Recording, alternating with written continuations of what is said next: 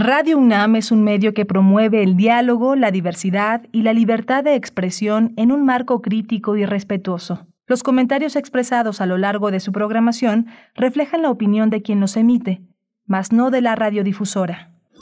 Radio UNAM presenta Primer Movimiento. El mundo desde la universidad.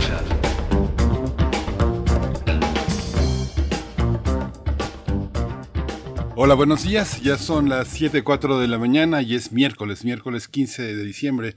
Estamos a la mitad, casi a la mitad, una rayita nos falta para llegar a la mitad del último mes de 2021. Le decimos adiós y ya empezamos con la bienvenida al año que viene, a 2022, con muchas cosas importantes, espero que buenas, como las que vendrán en Chihuahua en el 2022 y están anunciadas. Radio Universidad de Chihuahua está también en estos resúmenes que en Ciudad Cuauhtémoc, Ciudad Juárez, y la gran ciudad de Chihuahua se elaboran ya a partir de estas fechas eh, para entender qué es lo que ha pasado todo este, todo este año. Está Frida Saldívar en la producción ejecutiva, Violeta Berber en la asistencia de producción, está Arturo González en los controles técnicos y Berenice Camacho. Querida Berenice, buenos días.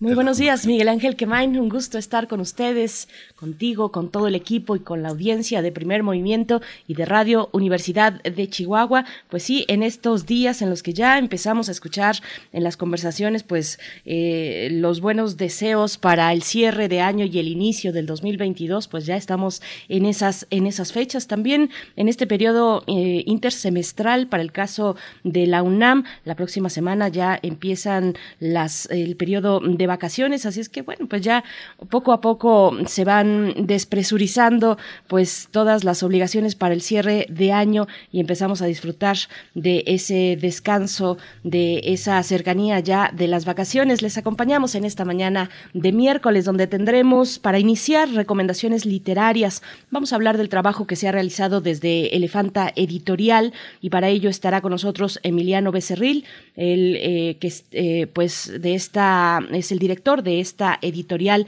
independiente, de esta oferta que será muy interesante, espero que así sea para, para ustedes. Recientemente hablamos de uno de los eh, libros que conforman este catálogo de Elefante Editorial, Las cicadas de Yael Weiss, así es que, bueno, estaremos con Emiliano Becerril de Elefante Editorial.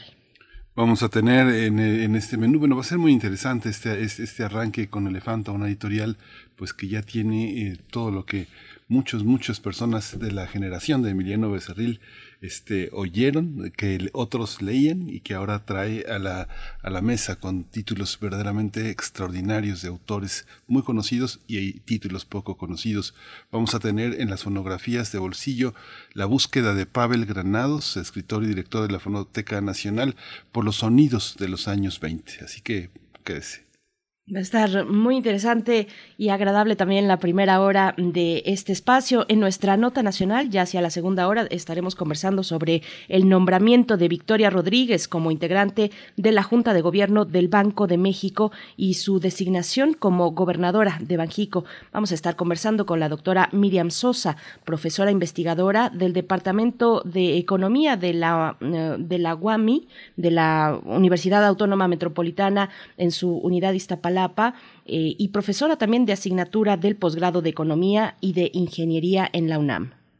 Vamos a tener también eh, este, en lo internacional las tensiones crecientes entre Rusia y Ucrania. Ya vimos esta semana cómo han empezado a desarrollarse todos estos acontecimientos violentos, fuertes. Eh, vamos a tratar el tema con la doctora Pia Taracena. Ella es analista internacional y es académica en la Universidad Iberoamericana. Tendremos la poesía necesaria como cada mañana y yo tengo el gusto de compartir hoy la poesía para todos ustedes.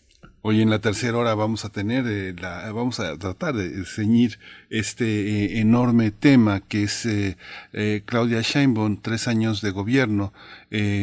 son, rindió un informe de actividades en el marco de la rendición de cuentas que el gobierno federal también ha hecho en esta réplica Claudia Sheinbaum está con nosotros para analizar también las perspectivas, todos los dilemas a los que se ha enfrentado, también todo este tema que tiene que ver con la prensa del corazón electoral, que es eh, las aspiraciones presidenciales y todo este juego que tiene que ver con los sentimientos y las emociones de los funcionarios que aparentemente estarán en la sucesión. Vamos a tratar el tema con el maestro Carlos Rodríguez Ulloa. Él es miembro del colectivo CACEDES, especialista en temas de integración regional, seguridad y defensa, y con la maestra Fátima López.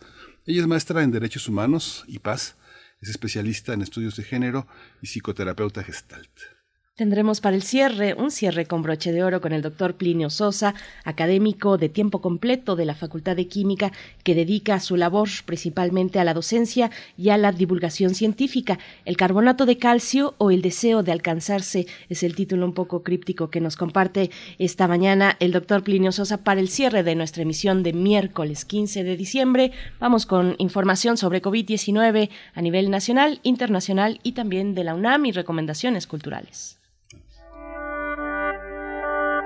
COVID-19. Ante la pandemia, sigamos informados. Radio UNAM. En México, la Secretaría de Salud informó que en las últimas 24 horas se registraron 262 nuevos decesos, por lo que el número de lamentables fallecimientos por la enfermedad de COVID-19 aumentó a 296.983. Eh, de acuerdo con el informe técnico que ofrecieron ayer las autoridades sanitarias, en este mismo periodo se registraron 2.695 nuevos contagios, por lo que los casos confirmados acumulados aumentaron a 3.921.682, mientras que las dosis de las diferentes vacunas aplicadas contra COVID-19 eh, suman ya 137.919.624. Los casos activos estimados en todo el país por la Secretaría de Salud son 17.768. En información internacional, una investigación de la Universidad de Oxford reveló que las vacunas no tienen el efecto esperado frente a la variante Omicron del coronavirus, ya que inducen menos anticuerpos neutralizantes contra dicha variante. Sin embargo, el estudio subraya que una dosis de refuerzo de los preparados ofrece una buena inmunidad. La investigación señala que hasta ahora no hay pruebas de que Omicron presente más riesgo de enfermedad grave o muerte. Esta menor eficacia de las vacunas hace más probable un aumento de contagios entre personas que ya han sido infectadas y entre los vacunados. Vamos con información de la UNAM. Esta casa de estudios presentó el libro Informe del Desarrollo en México, coordenadas para el debate del desarrollo, que ofrece un análisis riguroso de las condiciones sociales del país, así como reflexiones y opciones para enfrentar las nuevas realidades económicas, sociales, humanas y ambientales que ha dejado la crisis por la pandemia de COVID-19. Durante la presentación, el rector de la UNAM, Enrique Graue Vigers, destacó que la obra es fruto del trabajo multidisciplinario e interinstitucional que ha coordinado el Programa Universitario de Estudios y Desarrollo, el PUED, respaldado y promovido por la UNAM, pues es resultado del trabajo académico colegiado. Este libro puede consultarse en la página del PUED.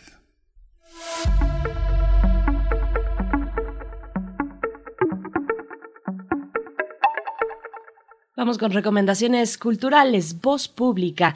Dora Bartilotti es el nombre de la pieza de arte participativo que busca visibilizar el problema de la violencia de género en el contexto urbano latinoamericano. La muestra se puede visitar hasta el 2 de abril del 2022 en el Museo Universitario del Chopo, que ya ha abierto sus puertas y que pues tiene estos cuidados sanitarios como todos los museos de la UNAM, eh, con un aforo reducido, con condiciones pues óptimas para estar eh, y volver a los museos, así es que no se pierdan, no se pierdan voz pública Dora Bartilotti en el Museo Universitario del Chopo, pues hay tiempo para ir a visitar hasta el 2 de abril de 2022. Podremos disfrutar de esta muestra, Miguel Ángel. Sí, y bueno, tenemos, tenemos esta, este, este arranque musical. ¿Qué vamos a escuchar hoy? ¿Qué es lo que vamos a escuchar? Vamos a ver.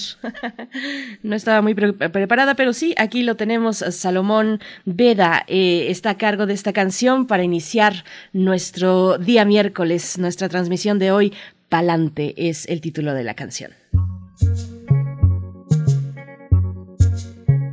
Y muévete pa'lante arrástrame contigo, acércame la tierra, alúmbrame el camino, pélame la piel cruda y roja y viva. Jala con fuerza, desinfectame la vida. Dame otra dermis, me incomode con la mía. Que me tape bien, bien. Lo de adentro que hace frío y muévete pa'lante. Arrástrame contigo, acércame la tierra, alúmbrame el camino. Tierra pa'lante, pa'lante, pa'lante,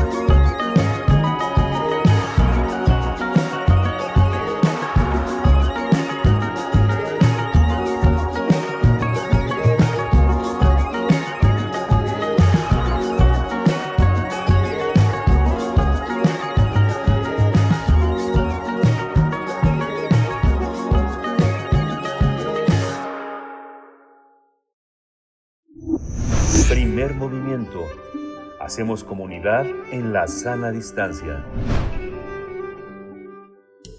Toma nota y conoce nuestra recomendación literaria. Elefanta es el nombre que adopta el fuerte viento del sur o del sudeste que sopla en la costa malabar de la India durante los meses de septiembre-octubre y marca el final del monzón del sudeste. Estos aires son constantes, pero sutiles, al grado de que permiten conectar al mundo, y es que estos vientos impulsaron las velas de los aventureros que fueron guiados a otros continentes.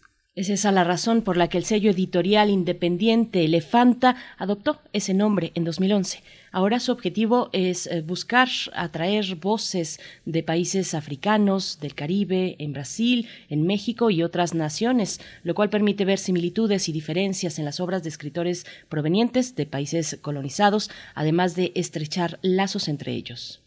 Esta editorial mexicana publica principalmente ensayo, narrativa, arte, fotografía, poesía y divulgación. En su catálogo están diversos escritores como Fernanda Ballesteros, Mara Pastor, Pablo Pagliay, eh, Ben Ocri, eh, entre muchos otros. Entre otros, Seba Castañeda, por acá tengo también algo de Mercedes Alvarado. Y bueno, vamos a conversar esta mañana sobre la editorial mexicana Elefanta y su oferta en libros de ensayo, narrativa y arte, poesía también. Este día nos acompaña Emiliano Becerril, director de Elefanta Editorial. Emiliano Becerril, buenos días. Gracias por tomar esta comunicación para compartirnos el trabajo que están realizando desde Elefanta. Buenos días. Buenos días, qué gusto estar con ustedes. Muchas gracias, eh, Emiliano. Este, bienvenido. Eh, Elefanta ya tiene un rostro, es un rostro muy interesante que está eh, en la narrativa, la poesía, el ensayo, proyectos especiales entre los cuales hay fotografía y, ensayo, crítica literaria y ensayo literario. Cuéntanos un poco cómo está configurado este rostro. Muchos autores clásicos con, con títulos poco conocidos entre nosotros. Cuéntanos ¿Cómo es este rostro que has dibujado desde hace ya casi una década? Pues sí, es muy, es muy chistoso cómo se va delineando el catálogo, eh, como que es un, catálogo vivo que uno va eh, equilibrando conforme va creciendo y, y, conforme va también teniendo interlocución con los lectores y las lectoras, etcétera. Y y bueno, es muy, es muy grato. Inicialmente Lefanta eh, surgió porque había un interés en publicar literatura africana. Eh, hace hace 10 años, un poquito más, eh, que hicimos la editorial y yo una vez este, viví en Brasil una, una pequeña temporada y ahí descubrí literatura africana de lengua portuguesa eh, y, y brasileña y me di cuenta que, bueno que era un mundo enorme y que este pues había un déficit de ese tipo de publicaciones en, en español y en México sobre todo y que además tenían una riqueza eh, muy fructífera digamos para para un lector latinoamericano no o sea yo yo pensaba que que por ejemplo África es una región que escribe en general en, el idioma de, los países que colonizaron, igual que en América Latina, son eh, democracias en construcción eh, con muchas dificultades, igual que nosotros, tienen muchos recursos naturales ahí, tienen, tienen que lidiar con una serie de problemas cotidianos y simbólicos eh, muy similares a, a, los de, a los de América, pero en un mundo paralelo. Entonces, de repente es un espejo increíble para poder verse eh, y, y además, además de la calidad propia, ¿no? Eh, y entonces, bueno, a mí eso me maravilló mucho eh, y entonces me urgía, me urgía publicar literatura africana. Primero, incluso yo tenía algunos autores que me interesaban y los proponía a otros editoriales. Cuando vi que nadie me pelaba, pues dije, bueno, ya, voy a hacer una editorial yo. Eh, y un poco a partir de ahí surgió, ¿no? Y yo y, y, luego, pues bueno, un poco la idea de la editorial es que va, va estableciendo lazos, ¿no? Entonces, eh, también, bueno, hay una, en la narrativa hay, eh, está dividida por continentes, ¿no? Entonces hay una colección de literatura africana, de literatura de América, del continente, de Europa, de Asia, pero muy, muy, tengo solo un título en realidad, ¿no? Y, y bueno, narrativa es así, y luego una colección de poesía también y de, y de no ficción, que hay tipos de ensayos eh, de distinto tipo, ¿no? Emiliano Becerril, pues háblanos de esos retos de la, de la traducción, traer obra desde África. Bueno, ya nos has dicho que, que si bien eh, es, es, obra africana, pues eh, son lenguas de la colonización, pero bueno, finalmente ahí hay un, hay un brinco, hay un salto fuerte que dar eh, la, la, traducción de obra africana o brasileña. ¿Cómo ha sido ese camino para Elefanta? Bueno, sí, aunque, aunque son idiomas es literatura que está escrita en el idioma del colonizador, ¿no? A lo mejor en inglés, en Nigeria o en Kenia o Francia, en Costa de Marfil o portugués en Angola, por decir algunos ejemplos, eh, son idiomas aparentemente, pues, no tan lejanos, eh, eh, eh, sin embargo son idiomas que están cruzados por por, un, por los lenguajes eh, locales, ¿no? Claro. Entonces es una literatura que además está muy, o son idiomas que están muy enriquecidos por palabras, conceptos, ¿no? al principio, pues bueno, eh, en, los libros de la colección de África, pues hacemos un, glosario al final, ¿no? Un poco eh, para poder también de repente tener ahí, digo, en, algunos libros, ¿no? No en todos, pero para poder tener ahí un espacio de, como de, de para palpar realmente la cantidad de, de condimento africano que tienen los idiomas, ¿no?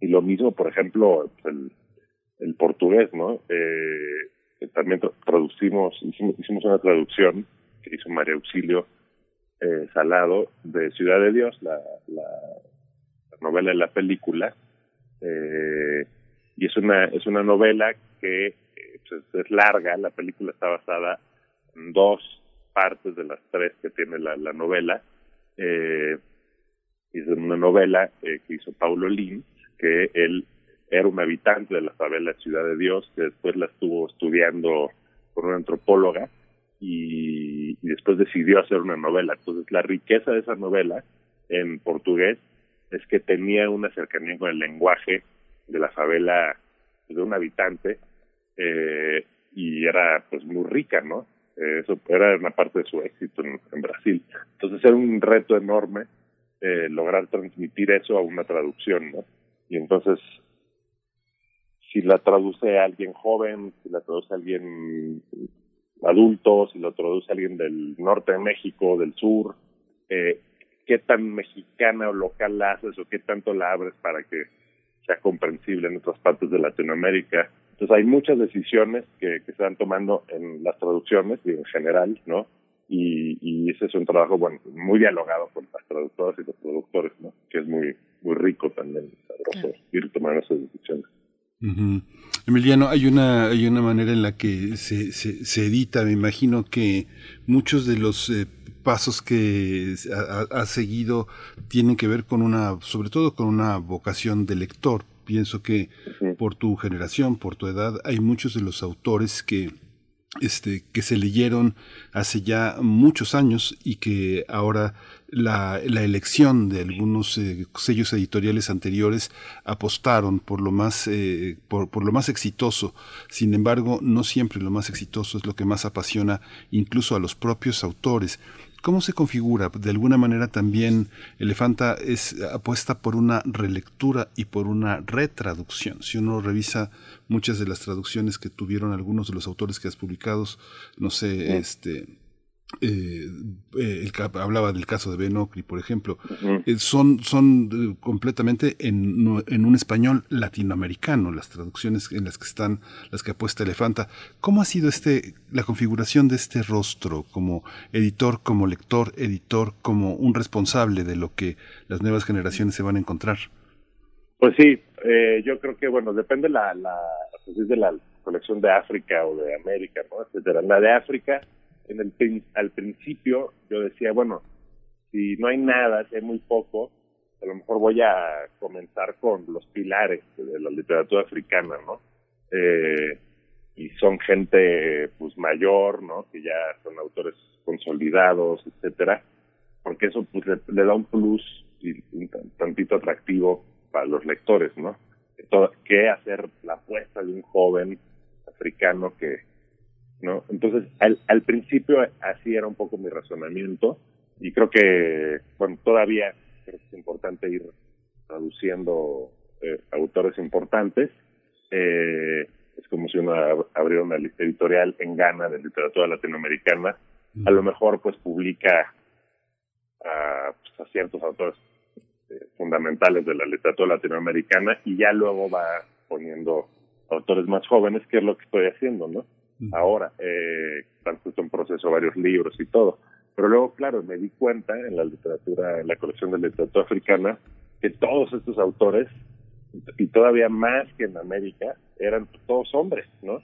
Entonces también, eh, en algún momento, pues dije, no, tenemos que ir balanceando, ¿no? Y eso, por eso decía que el catálogo es vivo, porque, pues, al final como editorial independiente no es que tengamos un dinero atrás infinito y vamos haciendo libros con, eh, con libertad, ¿no?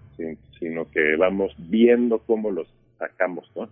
Y a lo mejor tenemos 10 proyectos o 100 o los que sean y salen el 1, el 4, el 6 y el catálogo se empieza a inclinar hacia algún lugar y entonces dices, ah, bueno, entonces tengo que inventarme otro para jalarle hacia otro lugar, ¿no? Entonces ahora también estoy buscando voces más jóvenes, ¿no?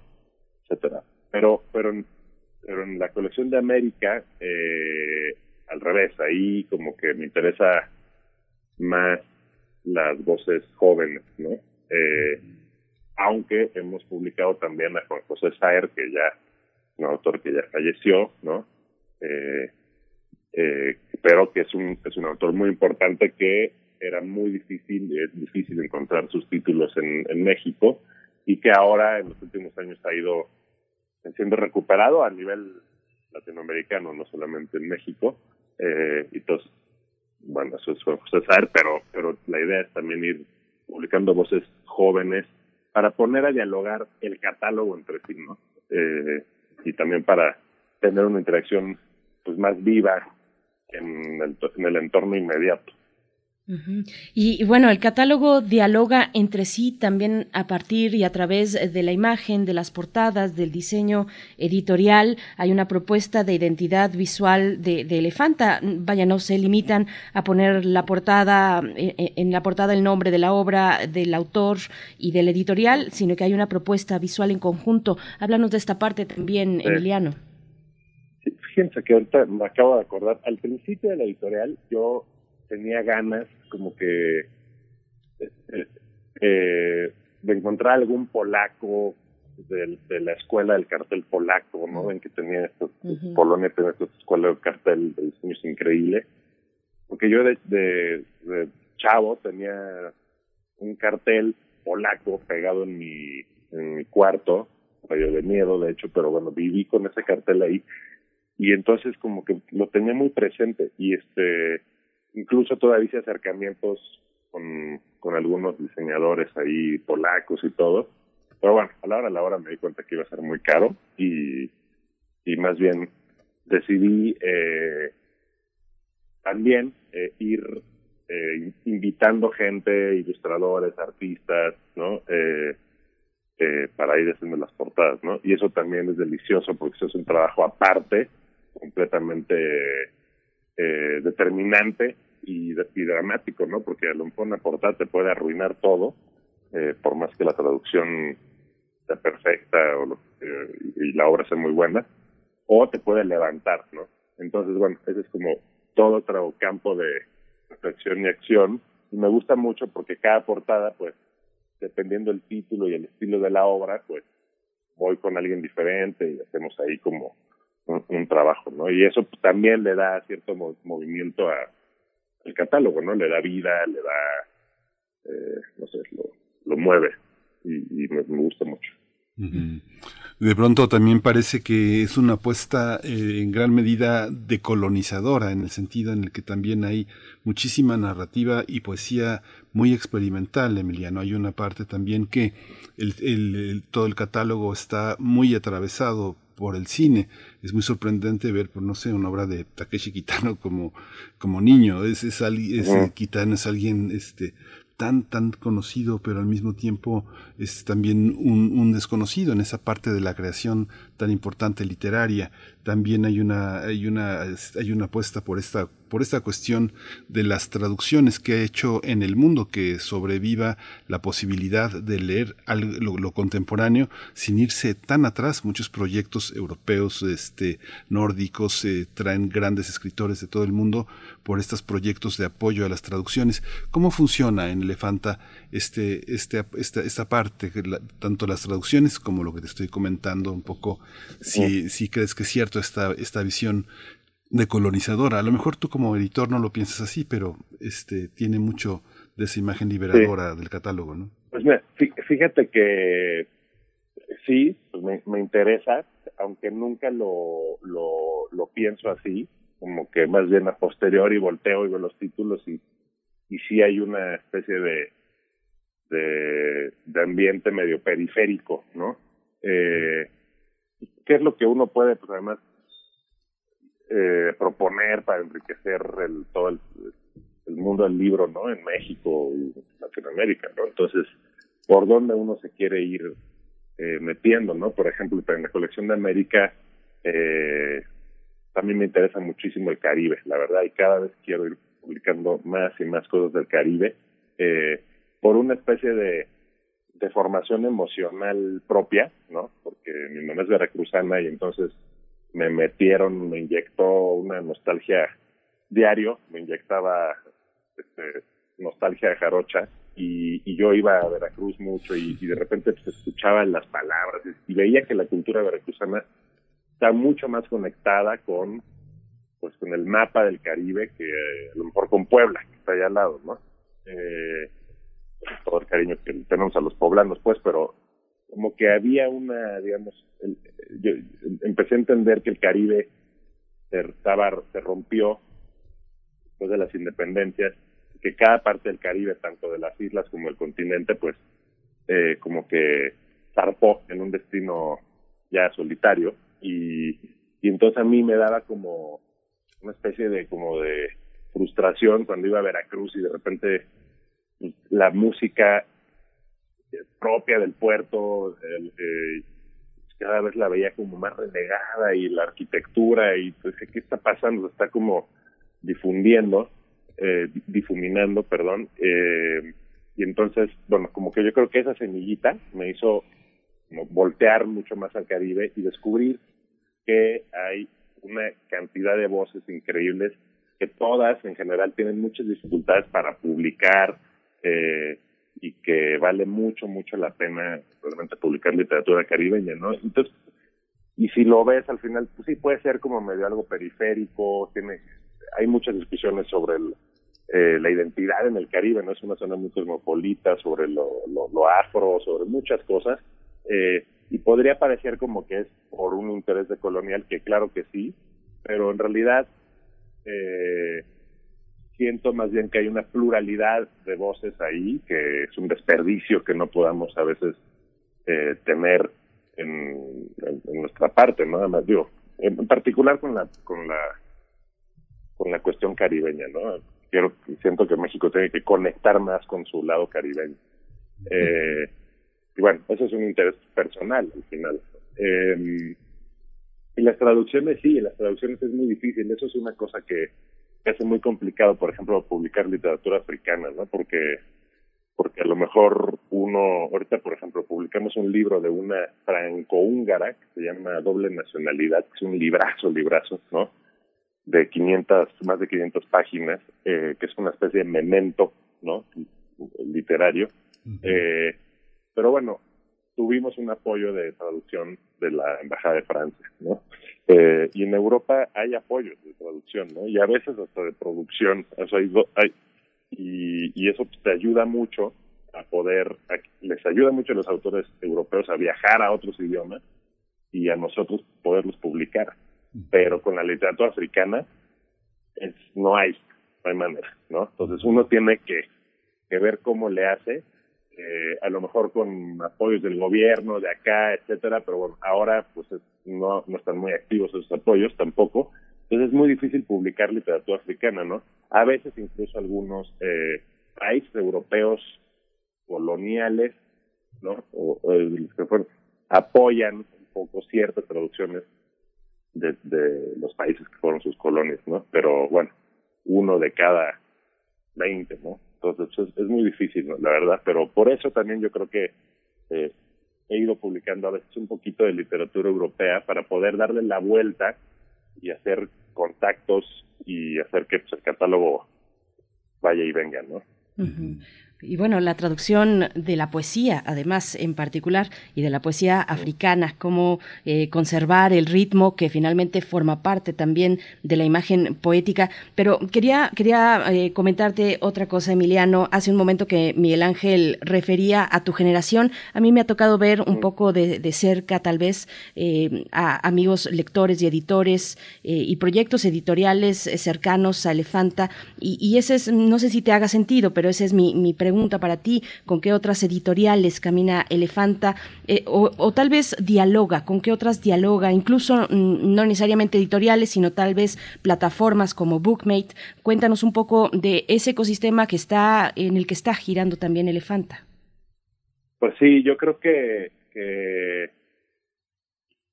cuando, o sea, hay, en los últimos años ha habido una especie de, como de, han proliferado las editoriales independientes en México, lo cual es increíble, y eso habla de pues todos los espacios que faltan como por explorar, ¿no? La literatura eh, nacional o de otros lugares, eh, todos los experimentos que, que faltan, que todavía no hemos eh, hecho, y hay un, hay una, pues un compañerismo muy, muy bonito, ¿no? Hay un diálogo con varios editoriales, este, eh, y, y esto, pues bueno, es en general, ¿no? No solo en México, yo creo que en, muchos países hay como, está la, la liga de las editoriales independientes y los super consorcios, ¿no? Eh, transnacionales, que yo no los, este, critico porque también forman parte de, del, sistema y, y hay cosas muy buenas que, que nos traen, ¿no? Eh, a veces, bueno, sí como que nos echan mucha lámina en las librerías, ¿no? Eso pues sí, pero pero bueno, también por eso justo tan, han ido surgiendo eh, librerías independientes, ¿no? Y poco a poco se ha ido armando un pues una estructura más sólida. En la, en la pandemia, o sea, es impresionante cómo abrieron librerías independientes, ¿no? Entonces, tú dirías, qué loco, ¿no? Pues bueno, una y otra, como tres o cuatro abrieron, ¿no? Entonces, hay una necesidad de publicar cosas que no se han publicado, de, de moverlas, las librerías, lectores, eh, pues van entendiendo el catálogo y, y les interesa en, editoriales como Elefanta o, cualquier otra, porque somos los que pues nos arriesgamos a veces un poquito más, ¿no? Eh, yo he tenido suerte de que a lo mejor, no sé, publiqué a Marise Condé, eh, que es una autora de, del Caribe, de Guadalupe. Eh, después, el año que no hubo Nobel, eh, se armó el Nobel alternativo y se lo dieron, ¿no? Le publiqué a Lidia Jorge, eh, la portuguesa, y ganó el premio Phil, en la FIL previa al, a la, bueno, la FIL que no hubo por la pandemia, lo cual fue muy bueno, pero pues medio, híjoles, ¿no? Porque no, no hubo fila, entonces bueno, tampoco es que haya vendido tanto, ¿no? Eh, pero bueno, como que vamos apostando y de repente resulta que hicieran buenas apuestas, ¿no? Y esto es en general, o sea, todas las editoriales.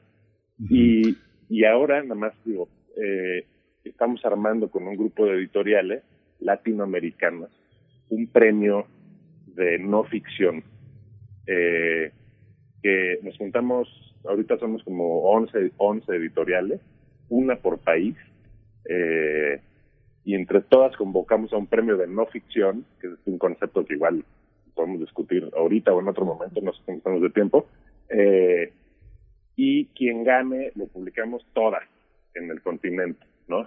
Y, estamos muy emocionados, estamos hay editoriales de Bolivia, de Ecuador, de Brasil, ¿no? De Argentina, de Colombia, bueno, de México, Puerto Rico, etcétera, eh, y, estamos pues muy contentos. Ya lo hicimos el año pasado y se declaró desierto, fue todo un tema, eh, y ahora pues lo vamos a salir con la convocatoria, eh, pero bueno, ese tipo de diálogos son más, eh, son, hay nacionales y luego pues regionales, ¿no? Uh Emiliano, eh, hay una, bueno, sí, sí me gustaría que abundaras en el concepto de no ficción, pero ¿qué pasó con Buscardón? En 2019 estaba la, la, librería previo a la pandemia. ¿Cómo se cierra ese círculo de editor, librero, este, y al mismo tiempo estar en, en, un, en un espacio donde puedes tomar café o tomar un bocadillo? ¿Cómo, cómo se dio? Sí. Y, y, bueno, sería muy interesante que explicaras el tema de la no ficción, sí. que es algo tan, tan habitual en Estados Unidos, pero no tanto entre nosotros. Sí, bueno, lo, lo Bucardón, eso fue un proyecto que, que hicimos con varios amigos y que, pues, eh, era una librería bar y eventualmente eh, fuimos conquistando el día. Empezamos por la por la corrupción del espíritu y después en la actividad de la nocturna y luego ya las caricias, ¿no? Espirituales, porque dijimos, bueno, si queremos tener una librería eh, por ejemplo, eh, se voy para atrás, o sea, tengo un amigo que, que tiene una, un puesto en el aeropuerto donde vende libros, ¿no? Es un puesto de dos por tres metros, es muy chiquito, pero, pero pues paga una renta altísima, ¿no? Entonces, él tiene que vender libros sí o sí, eh, porque si no, pues no le, no, le da, ¿no?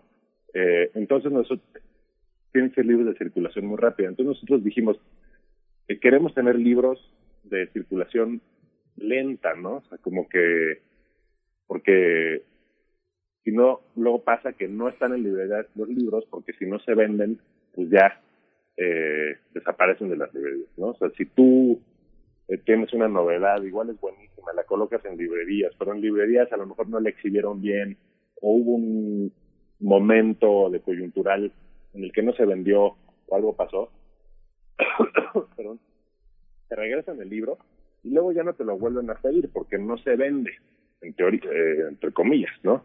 Y entonces ese libro de repente puede estar condenado a ya este, vivir en la sombra.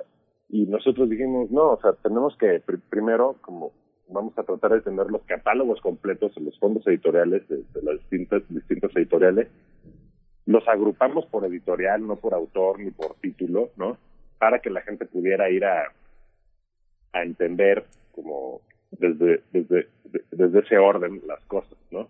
Y luego también tener cosas pues, más raras que no se mueven tan rápido. Pero para poder hacer eso, tuvimos que poner un bar que sosteniera, sostuviera, perdón, el, el económicamente el, sitio, ¿no? Y la verdad iba muy bien y eso se, prestaba para hacer presentaciones, echar una copa y todo, pero pues no, era un lugar que era, había, sido un expendio periódico ahí este, en la colonia Juárez y pagábamos una renta de, no sé, como 24 mil pesos. Eh, éramos varios socios y, y, de repente llegaron los dueños y nos lo hicieron subir a 90 y pues ya, nos corrieron la patada, básicamente, ¿no? Fue capitalismo salvaje, en su máxima expresión, y ya, cerramos, todo, todo embolegado, y, y, eso, ¿no? Pues, Emiliano, Emiliano Becerril, nos quedamos con el antojo de hablar de, la, de, la, literatura de no ficción, que tiene muchísimos miradores, eh, que puede venir incluso desde el periodismo o, por ejemplo, desde la historia. En fin, hay mucho que, conversar, se nos acaba el tiempo, pero ojalá tengamos esa oportunidad más adelante y le, le seguimos los pasos a esta elefanta eh, que, que, bueno, nos va dando pues buenas, eh, buenas sorpresas y, y buenos momentos también para pasarnos en la literatura Así es que te agradecemos esta participación. Está elefantaeditorial.com. Eh, ahí pueden encontrar el catálogo y también en las redes sociales de Elefanta, en el caso de Twitter, Elefanta Editor. Te agradecemos, Emiliano Becerril. No, pues yo, yo además soy un escucha asiduo de su programa, entonces me, me encanta estar amaneciendo con ustedes y, y ahorita los voy a seguir escuchando. Muchas gracias. Muchas gracias, Emiliano. Mucha suerte. Estaremos en contacto. Gracias. Hasta pronto. Una, en una ocasión, Emiliano me decía, Ah, mira, este libro, este libro para la poesía necesaria, me comentaba ah, hace, hace algunas semanas, pero bueno, Miguel Ángel, nos vamos a ir con música. Sí, bueno, yo Emiliano lo conocí hace casi 11 años y 10 años y empezaba Elefanta y lo conocí en un ambiente de abogados, de puros abogados. Había puros abogados y él era el único poeta, el único escritor y bueno, él, todo, todos lo miraban extrañados, pero con un enorme respeto porque evidentemente entonces era más joven, 10 años más joven, este, y, esta apuesta pues está muy cumplida, Elefanta. Ojalá viva muchos años. Pues vamos a escuchar eh, de Acere Vamos a escuchar Oriente.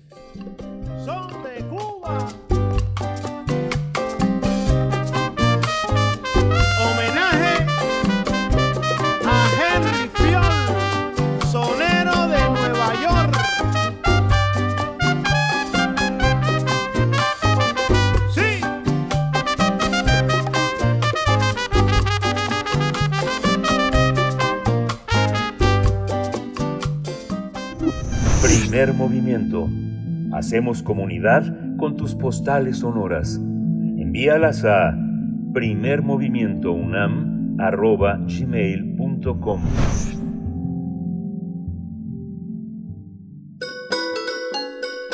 Fonografías de bolsillo Hoy es miércoles de fonografías de bolsillo y estamos ya en compañía de Pavel Granados, escritor y director de la Fonoteca Nacional, para hacer una búsqueda del sonido de los años 20. ¿Cómo estás, querido Pavel? Buenos días. Hola, Bere, Miguel Ángel, pues muy contento aquí que sufrí mucho para ponerle ahora título porque no sabía estaba no sabía cómo ponerle a, ahora y no revelar de lo que se trataba la la pieza que vamos a escuchar porque es una segunda parte inesperada segunda parte de la canción que escuchamos la semana pasada, que se recordarán, fue traje una grabación de 1934 eh, de Lidia Mendoza, Lidia Mendoza, la gran cantante de Texas, la a quien llamaban la alondra de la frontera, o también le decían la cancionera de los pobres, y que fue una mujer que empezó cantando, bueno, pues eh, una mujer que tenía, empezó con su familia cantando desde muy niña y que, pues, por ejemplo, cantaba en las plazas allá en San Antonio, Texas, así, y que un día de 1928, pues acudió ese llamado de grabar un disco en, en porque, porque una compañía de discos, la marca Brunswick, puso un anuncio en un periódico. Bueno, pues eh, esta canción Mal Hombre, platicaba yo, la había escuchado Lidia Mendoza entre las eh, trabajadoras que ella veía, o mujeres que ella veía que iban al río a, a, lavar, a, a platicar, escuchaba la canción Mal Hombre. Y bueno, pues ese disco fue pues el que siempre cantaba ella, siempre era la, la canción de Lidia Mendoza. Pues bien, resulta que ahora, recientemente, bueno, hace algunos años, estaremos hablando de 2005 quizá más o menos, un cineasta estadounidense, pues joven, que se llama, eh, su, su, este, su nombre es Bernard eh, McMahon, él se dedicó a un proyecto que le llevó 10 años. Eh, pues resulta que había una leyenda de incluso la gente de los años 30 lo tenía ya como leyenda, era algo de lo que se sabía, pero nunca lo habían visto en, en, eh, pues en funcionamiento. Resulta que el sonido grabado, pues el del fonógrafo, el que hizo Edison, pues fue un gran invento, pero poco a poco fue avanzando la tecnología y allá hacia 1920, digamos de 1920 a 1930, el sonido grabado se hizo con una tecnología que era pues las primeras eh, un una, una un aparato que del cual se fabricaron algunas eh, ejemplares algunos unos 20 30 aparatos para hacer grabaciones es decir la nueva moda de la de la grabación en los años 20 entonces pues naturalmente eh, pues son eh, eh, equipo de grabación pues que quedó obsoleto hacia 1930 y tantos. Ya no se había vuelto a, a, escuchar, a, a, usar. Entonces, Bernard McMahon lo que hizo fue dar con uno de esos aparatos de, de los años 20 y a lo largo de 10 años se dedicó a buscar las refacciones en todo tipo de lugares hasta que pudo reconstruir la, el equipo de grabación de 1920. Entonces, allá en Hollywood, eh, rentaron un, un, una para, una, un cuarto para poder hacer un estudio de grabación, lo acomodaron a como hubieran sido los, los estudios de grabación en 1920 y empezaron a buscar a los artistas que quisieran homenajear a, lo, a la música que se grabó en aquellas épocas. Entonces, bueno, pues llama, eh, empezaron a hacer investigaciones a los que, a los, a los, por ejemplo, a los músicos, eh, a los guitarristas que hacían música, este, hawaiana, por ejemplo, ¿no? O la música cajun, por ejemplo, la música cajun que es este, esa, esa música francesa de la Luisiana, eh, o por ejemplo el, el blues de los años 20, eh, empezaron a buscar una serie de músicos que quisiera homenajear a los músicos pues, de hace 90, no, pues ahora de 100, hace 100 años, a los músicos de 1920, hicieron una larga lista de artistas que se prestaron a este proyecto y fueron a grabar a esta, con este aparato pues tan antiguo. Entonces, bueno, pues déjenme decirles que es una, una, pues se hizo un documental en el cual primero uno de, un, una de las personas que participó en este documental va contando cuál era la especificidad de esta de este equipo de grabación. Eh, además fueron eh, bueno pues explicando grabando los, los los detalles de cada de cada una de las piezas piezas porque como les decía se tardaron años años en ir encontrando las las las, refacciones bueno pues hicieron una un documental de American Epic Sessions las épicas sesiones americanas pues que es este este documental que lo que hace es homenajear a los viejos, viejos ingenieros de, de grabación y hoy es el único estudio de grabación que funciona como funcionó en los años 20.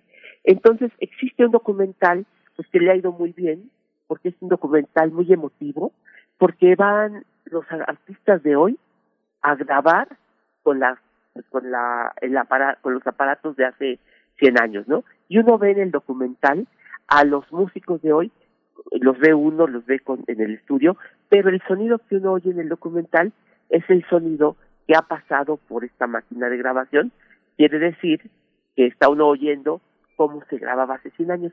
¿Cuál es la característica de este sonido? Pues que es un sonido más opaco, registra menos los agudos y registra menos los graves, de tal manera que tiene un rango menor y pues suena un poquito, ¿qué podría decir uno? Un poquito más sordo de, usar ese, ese adjetivo, pero es un sonido muy, muy característico. Sin embargo, en su momento fue más, eh, fue un avance porque captaba más instrumentos, captaba más matices de las voces de los artistas, más cercanía se oía, ¿no? Pues es el sonido que uno escucha en los discos de los años 20. Ahora bien, ¿quiénes fueron los artistas en ese momento que se prestaron? Bueno, pues empezaremos con Elton John. Elton John se, se, prestó para esto, Willie Nelson, eh, Los Lobos, y hicieron, se hizo una lista de varias canciones para homenajear, para hacer otra vez eh, grabada. Y una de esas canciones fue precisamente este tango Mal Hombre. Mal Hombre se volvió a grabar pues en esta en este equipo de grabación en este estudio y la artista que fue elegida fue la sinaloense Ana Gabriel Ana Gabriel eh, cantó en este en, en, este, en estas grabaciones hay un video donde se ve a Ana Gabriel cantando Mal Hombre con el guitarrista de Mars Volta este grupo eh, y, bueno pues es una grabación sumamente interesante pues porque bueno, por muchos eh, eh, hechos, además es para mí, pienso yo, muy conmovedora porque es una un homenaje a, también a la gran Lidia Mendoza, a esa música latina eh, mexicana en, los Estados Unidos. Por ejemplo, Los Lobos, lo que grabaron fue El Cascabel. Eh, Elton John, él compuso una canción de homenaje a estos eh, eh, músicos antiguos, una especie de blues que se llama Two Fingers of Whiskey. Entonces es una un homenaje a ese mundo pues del, del, del de, los años 20, al blues de los años 20. Pues ahora lo que traje para que escuchemos es esa versión de Ana Gabriel a, de homenaje a Lidia Mendoza, bueno, Ana Gabriel interpretando Mal Hombre, que es lo que vamos a escuchar ahorita. Maravilloso, pues querido Pavel, pues como siempre un, un, fuerte abrazo para ti, vamos a darle espacio a la música y con eso nos vamos a despedir también de la Radio Universidad de Chihuahua. Nos encontramos contigo en la próxima semana, que es la última, sí, sí, no estoy enredada ahorita, que estaremos en vivo todavía aquí en Primer Movimiento, Pavel, muchas gracias. Bueno, claro sí. Hasta pronto, Pavel. Vamos con música. thank you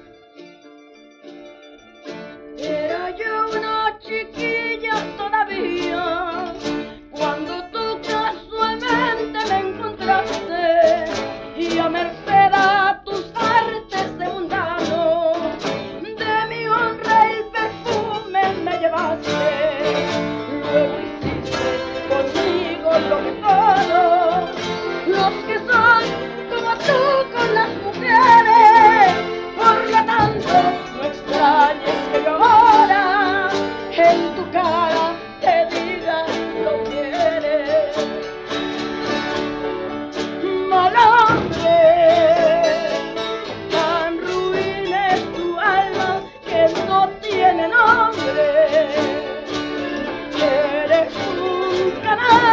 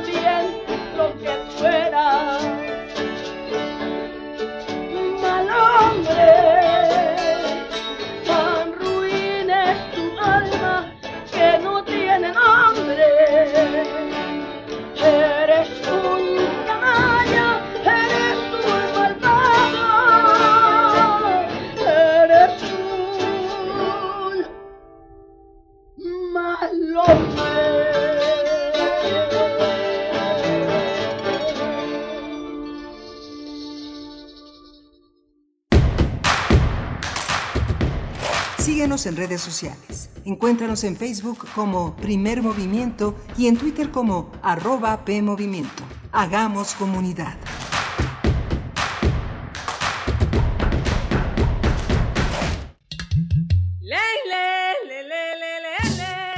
Cada lugar habitado por seres humanos tiene historia y cultura.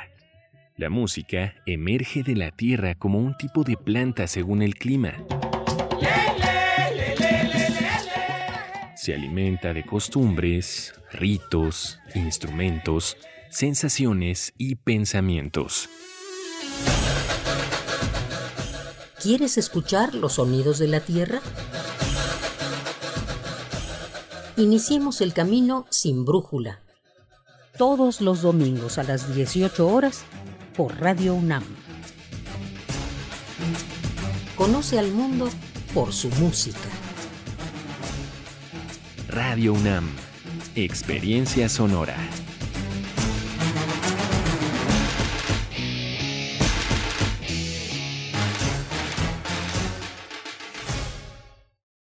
No solo las grandes obras generan grandes cambios.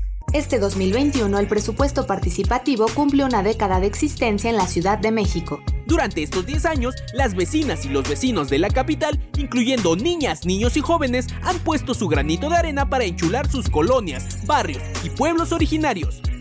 Han sido 10 años de pequeñas acciones que en conjunto han contribuido al embellecimiento de nuestra ciudad. El presupuesto participativo continúa, sigue participando y enchula tu colonia. El tiempo no es igual para todas y todos. En esta casa vive mi familia. Aquí crecen y se desarrollan mientras yo trabajo. En México, las mujeres dedican en promedio 40 horas semanales al trabajo de cuidados no pagado. Los hombres solo 15. Aquí soy enfermera, maestra, trabajadora del hogar, chef. Reconozcamos, reduzcamos y redistribuyamos de manera igualitaria este trabajo. Si todos y todas cuidamos, así sí, las mujeres estamos al centro de la transformación. Gobierno de México. Hola, soy Ezequiel Seidenberg y estoy en descargacultura.unam. Novedades. De la escritora Isabel Zapata, compartimos una selección de su obra. Desmontar la biblioteca de mamá fue la verdadera cremación de su cuerpo. Para prender el fuego, mis hermanos y yo compramos estampitas redondas de colores y durante varias tardes nos reunimos a pegarlas en los lomos de los libros que deseábamos conservar. www.descargacultura.unam.mx Somos todas las voces. La historia está llena de rompimientos, de fracturas, de nuevas construcciones ideológicas, de efervescencias que se enraizan y tejen, como la erupción de un volcán. No te pierdas el evento apocalíptico El estado de las cosas. Exposición de dibujo, pintura, escultura, video y animación por Marcos Castro. Disponible en la Galería Sur del Museo Universitario del Chopo.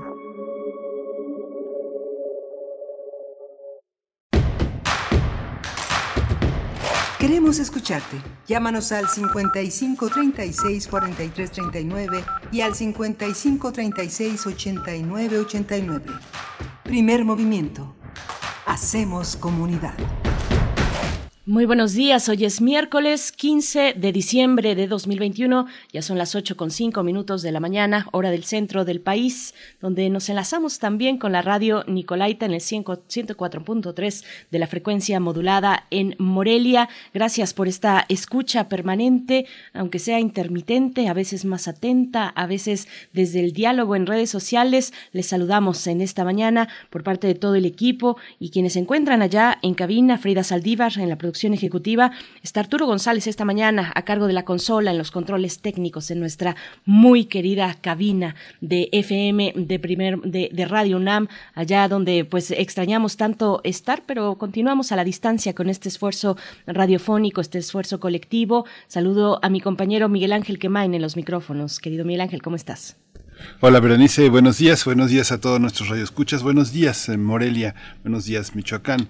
Hace eh, unos momentos tuvimos oportunidad de conversar con Emiliano Becerril, nos quedamos con muchas ganas, yo creo que nos quedamos muy picados de, de ver Elefante Editorial, cómo va creciendo una editorial a casi una década, más de una década de haberse pensado, pero una década, casi una década de trabajo. Hablamos de narrativa, pero hablamos casi nada de poesía asómese a Elefanta Editorial, elefantaditorial.com tiene, tiene libros digitales, tiene un espacio eh, importante para darle probaditas a, a, los libros que a usted se le pueda antojar leer, porque justamente así aparecieron grandes esfuerzos editoriales, entre ellos el del boom, ¿no? El del boom, me imagino la emoción que han de haber sentido muchos de los lectores que veían, que esperaban eh, aparecer las obras de Cortázar, de García Márquez, de Vargas Llosa, de Fuentes, de Donoso, de todos esta, de esos grandes escritores, también alrededor de revistas, que es un espacio muy importante para la prueba literaria y el contacto con los lectores. Pero bueno, échele un ojo a Elefanta Editorial y a la conversación que tuvimos con Emiliano Becerril, que se suma a un conjunto de conversaciones también muy importantes con editores independientes que han sobrevivido a la pandemia, desde Sexto Piso, Editorial Era, en fin, este, Ediciones sin Nombre, muchos esfuerzos, Grano de Sal, en fin, a muchos, muchos eh, aspectos fascinantes, Berenice. Precisamente la poesía de esta mañana va de un libro no tan reciente, porque eh, igualmente el lunes les compartí algo de Ediciones sin nombre, algo que sí es muy reciente de este año 2021, y hoy eh, les voy a compartir eh, otra propuesta igualmente de Ediciones sin nombre, pero que se publicó en 2019, el día, el año anterior a la pandemia, cuando, bueno, todavía estábamos viviendo en la normalidad normal y no en esta nueva, pero sí hay un catálogo muy interesante por parte de Elefanta Editorial. Yo tengo aquí en mis manos al menos dos, pero eh, adquirí algunos más eh, otros títulos. Tengo al menos estos que son eh, uno de ellos Mercedes Alvarado, Días de Luz Larga, un, un libro de poesía. Mercedes Alvarado nació en México en 1984 y tiene pues otras publicaciones en su trayectoria literaria eh, también eh, de Eva Castañeda, decir otro lugar, igualmente de Elefanta Editorial, Eva Castañeda, también de Ciudad de México y contemporánea a Mercedes Alvarado, un poco contemporánea de 1981, nace ella y es una de las voces pues más sólidas de la lírica mexicana actual, eh, profesora de literatura de la Facultad de Filosofía y Letras de la UNAM, así es que bueno, mm, dense sí. una vuelta por el catálogo extenso y, e interesante también, una curaduría literaria interesante que hace Elefante Editorial Miguel Ángel. Sí, es fascinante estas dos eh, mujeres que mencionas, pues sí son de las eh, son una generación auténticamente personas nacidas en los 80 que eh, a finales de los 90 empezaron a perfilar su vocación y que y que publican publican ya en este siglo que ve la luz ve la luz su, su poesía con otra manera ya muy andada de, de, de tratar de sostener esos, estos esfuerzos editoriales que el siglo pasado fueron verdaderamente de equilibrista, ¿no? De equilibrista. Bueno, tenemos una, una hora interesante. Vamos a tener eh, el nombramiento de Victoria Rodríguez, que integra ya la Junta de Gobierno del Banco de México, su designación como gobernadora de Banjico, que ha sido muy polémica. Vamos a tratarlo con la doctora Miriam Sosa. Ella es investigadora del Departamento de Economía de la, de la UAMI y profesora de asignatura también del posgrado de Economía y de Ingeniería de la UAM, de la UNAM. Así es, y también para nuestra nota internacional hablaremos de las tensiones entre Rusia y Ucrania y esta decisión de Rusia de poner, eh, pues de desplegar tropas a cerca de 50 kilómetros de la frontera con Ucrania. Vamos a hablar de estas tensiones con la doctora Pia Taracena, analista internacional y académica de la Universidad Iberoamericana. Así es que bueno, de, de esto va nuestra hora que ya empieza. Vamos con nuestra nota nacional, por supuesto, invitándoles a que sigan sumándose en redes sociales, que nos comenten, que nos hagan llegar sus comentarios. Ya nos han eh, pues compartido su visión respecto a estas nuevas editoriales, Elefante Editorial. Sigamos haciendo ese diálogo a través de las redes sociales. Vamos con nuestra nota nacional. Nota nacional. El presidente López Obrador formalizó la designación de Victoria Rodríguez Ceja como gobernadora del Banco de México en sustitución de Alejandro Díaz de León, así que ocupará el cargo a partir del primero de enero de 2022 hasta diciembre de 2027. Con ello, Rodríguez Ceja será la primera mujer en ser gobernadora del Banco Central. Fue el 2 de diciembre cuando fue ratificada por el Senado de la República como nueva integrante de la Junta de Gobierno de Banjico. Esto se debió a que la ley del Banco de México establece que el gobernador o gobernadora deberá ser nombrado por el presidente siempre y cuando sea miembro de la Junta de Gobierno de Banjico, por lo que una vez que Rodríguez Ceja se integró a la misma, el mandatario López Obrador pudo designarla directamente. Algunos especialistas han externado su preocupación sobre qué tan independiente será del Ejecutivo Federal cuando llegue el momento de tomar decisiones. Además, han cuestionado su falta de experiencia en política monetaria. El primer reto de Victoria Rodríguez será controlar la inflación. El INEGI confirmó que la tasa de inflación interanual aumentó a 7.37% en noviembre, la más alta en 20 años. A esto se suma la reciente depreciación del peso frente al dólar. Bien, pues vamos a realizar un análisis del nombramiento de Victoria Rodríguez Ceja como integrante de la Junta de Gobierno de Banjico y su designación como gobernadora de esa institución. Y este día nos acompaña ya a través de la línea la doctora Miriam Sosa, profesora investigadora del Departamento de Economía de la UAM Iztapalapa y profesora de asignatura del posgrado de Economía y de Ingeniería de la UNAM. Doctora Miriam Sosa, gracias por estar una vez más con nosotros aquí en Primer Movimiento. Buenos días. Buenos días, eh, Berenice. Buenos días, Miguel. Muchísimas gracias por eh, la oportunidad de nuevamente estar en el programa. Eh, igualmente saludo a la audiencia y a todas y todos los que participan en la producción y en cabina para la realización de primer movimiento. Muchas gracias, muchas gracias, doctora Miriam Sosa. Hubo una gran polémica sobre si tenía experiencia, si no tenía experiencia, si era una designación muy a favor de López Obrador. Quisiera que pues conocer su punto de vista sobre este tema. Es, ella, no es egresada del ITAM, como muchos este, quisieran tal vez, ¿no? sino del Instituto Tecnológico de Estudios Superiores de Monterrey y, es maestra en economía por el Colegio de México. ¿Cómo perfila esto eh, en el tema de la experiencia y de la autonomía? ¿Cómo lo ve usted? Eh, bueno, pues eh, primeramente me gustaría comentar que considero que cuenta con las bases académicas necesarias y con suficiente experiencia en temas financieros y relacionados sobre todo con el manejo presupuestal y de la deuda. Igualmente es reconocida por su arduo trabajo y a pesar de la poca experiencia que bien se señala en temas de política monetaria, la formación académica que, que ella tiene creo que le da las suficientes bases para poder entender ciertos temas, analizarlos y eh, la toma de decisiones. Hay que aclarar que esta toma de decisiones no depende solamente de, de ella, sino que hay una junta de, eh, de gobierno dentro del Banco Central, lo cual eh, estoy segura de que va a hacerse a llegar de todos los consejos, eh, también de, va a saber escuchar al las analistas que se tienen también dentro de esta institución y se tomarán de manera colegiada todas estas decisiones. Eh, me parece que eh, si es que mm, habría algún problema o habría alguna cuestión que, amenace en cierto sentido la autonomía del Banco Central, no vendría directamente de ella, sino quizás de algunas reformas que se tengan que hacer propiamente a eh, la legislación en torno al Banco de México, ¿no? Eh, esa sería mi opinión. Y me gustaría también, doctora, que nos compartas eh, un poco del contexto en el que llega, el momento político en el que llega Victoria Rodríguez a su cargo, esta reconsideración que finalmente dejó fuera a Arturo Herrera. ¿Cómo, cómo viste ese momento?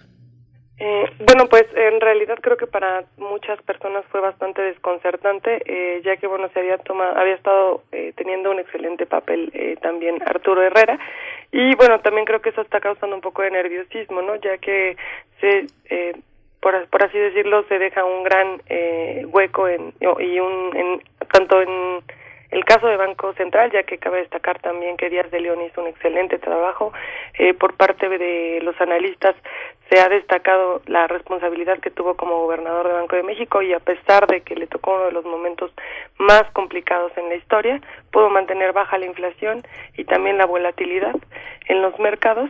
Y bueno pues eh, bueno creo que más bien por ahí es donde vendría este esta incertidumbre no por parte de los mercados además de que bueno recordemos que muchos de ellos tienden a sobre reaccionar cuando hay algunas noticias y cuando no se tiene suficiente información eh, en ese sentido creo que eh, por eso fue que tomó por sorpresa esta nueva designación.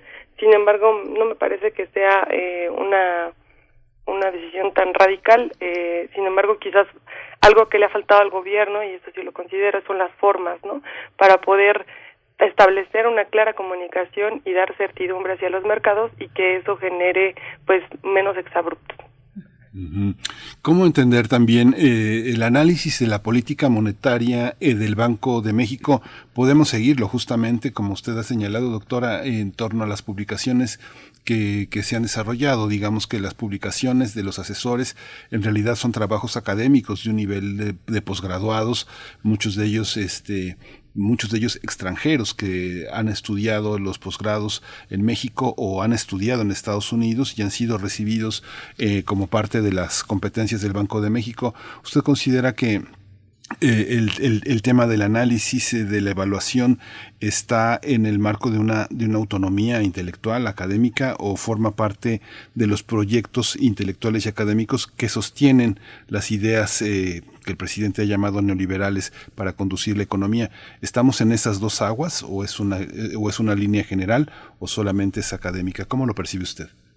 Bueno, lo que yo percibo es que eh, las publicaciones que emanan por parte del Banco de, Central, en el caso de México, eh, son de alto nivel académico, son en muchas ocasiones bastante críticas y bueno, que además de ese tipo de publicaciones que, que se realizan, que se podría decir que entre comillas pueden estar en un marco ortodoxo, pero en sí porque la política inter, a nivel internacional que emana de mm, los programas de ajuste estructural de los de los años 80 pues se encuentran enmarcadas en ello.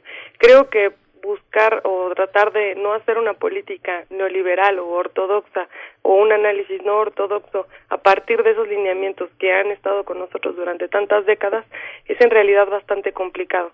Eh, algo que, que creo que cabe destacar también es que, bueno, por ejemplo, instituciones como la UNAM, la UAM, el Politécnico, han tratado de hacer un muy, buen balance a partir de publicar eh, ciertos eh, artículos de índole académica en lo cual en, los cuales van a estar justamente criticando mucho de esta actuación de la política monetaria ¿no? algunas de las cosas o de las críticas que generalmente se dicen bueno es que esta autonomía del banco central eh, lo que hace es que como tiene como único objetivo es mantener la tasa de inflación, deja de lado otros objetivos que también son muy importantes para la economía, como el crecimiento, eh, el, empleo e incluso el propio desarrollo económico.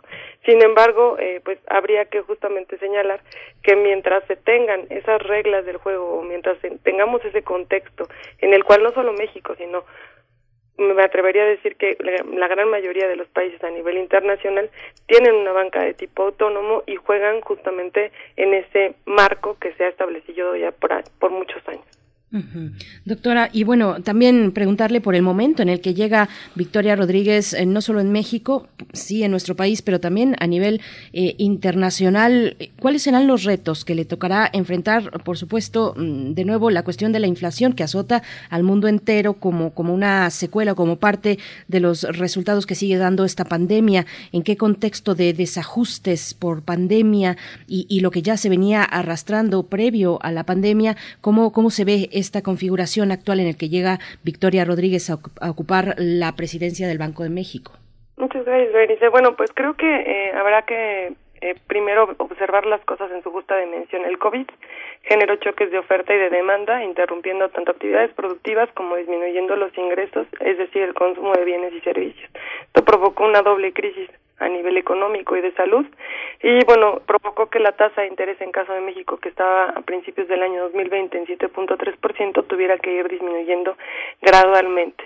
Esto eh, combinado con incertidumbre de los mercados, eh, variaciones en factores clave como el tipo de cambio, el precio del petróleo, el precio de los activos, además de eh, una lenta, muy lenta recuperación y de una gran incertidumbre que se está viviendo eh, debido a cada vez eh, cosas nuevas, ¿no? Por ejemplo, tuvimos primero la variante Delta, luego la variante de Omicron. Eh, esto lo que está generando en cierta medida es eh, justamente un por un lado, un dilema por parte de las autoridades monetarias a nivel internacional, porque lo que se está ahorita preponderando no es tanto la, la parte de la inflación, sino buscar una recuperación económica. Entonces, eh, la tasa de inflación, en el caso, por ejemplo, de Europa y de Estados Unidos, se ha discutido e incluso se ha visto que puede se puede tolerar un límite mayor al 2% que estos conjuntos de países habían en un inicio propuesto como objetivo, por lo cual creo que bueno incluso México así como algunos otros países se puede dar justamente eh, por así decirlo ese lujo de relajar eh, un tanto las acciones en términos de, de la inflación, buscando más que nada eh, la parte del, del crecimiento económico. ¿Cuáles son los retos a los cuales nos enfrentamos? Bueno, tenemos, como he comentado, la parte de la incertidumbre, un desembolso del ahorro e inversión que estuvieron contenidas durante la pandemia, eh, cadenas de suministro que están bajo presión por la alta demanda, eh, algunos estímulos fiscales y monetarios que siguen funcionando y bueno, pues habrá que ir cerrando, por así decirlo, la llave de todos estos recursos paulatinamente, eh, ir eh, perdón, ir aumentando la tasa de interés gradualmente, de tal forma que este incremento en la tasa de interés no siga generando eh, especulación y un exceso de liquidez en los mercados financieros internacionales, sino que más bien vaya provocando eh, una recuperación económica en la cual haya suficiente crédito y a un buen a un costo eh, accesible por así decirlo. Igualmente bueno me gustaría comentar que si bien México eh, tiene una tasa de interés, como bien se comentó al inicio del programa, que alcanzó el 7.37% en noviembre del 2021, eh, Estados Unidos en este momento, bueno, igualmente en, en ese mismo eh, periodo, alcanzó un 6.8%, que es igualmente la más alta desde junio de 1982. Entonces, como bien comentaba Denise, no es una un hecho aislado al cual se enfrenta México, eh, por lo cual, bueno, si bien hay una un, problema o un reto ahí importante, creo que se puede paliar bastante bien con este incremento gradual de las tasas de interés, procurar una comunicación muy clara y directa sobre las decisiones de política monetaria para evitar incertidumbre al respecto. Y eh, bueno pues eh, también recordemos que el cambio en las tasas de interés no solamente responde a decisiones de nuestro Banco Central, sino tiene que ver con el contexto a nivel internacional. Es decir, lo que se va a buscar es mantener el diferencial de tasas de interés entre nuestro principal referente, que es Estados Unidos, y México, para poder así eh, mantener la, los capitales y, bueno, evitar también mayores depreciaciones eh, de nuestra moneda. El tema, el tema también de trabajar hacia un mayor desarrollo social, eh, una, un, manejo eh, distinto de las de las fuentes de energía, eh, capitalizar también el tema de trabajo, no moviliza de alguna manera estas políticas. Lo que veo, por ejemplo, en los últimos trabajos del Banco de México es sobre las reflexiones sobre el teletrabajo, sobre el tema de los préstamos utilizando análisis de supervivencia con fragilidad los fondos, eh, el rol de los administradores de fondos en la asignación de un portafolio, todo este y, el tema de las eh, de las hacia una economía emergente y la y, la inversión en tiempos de, de COVID.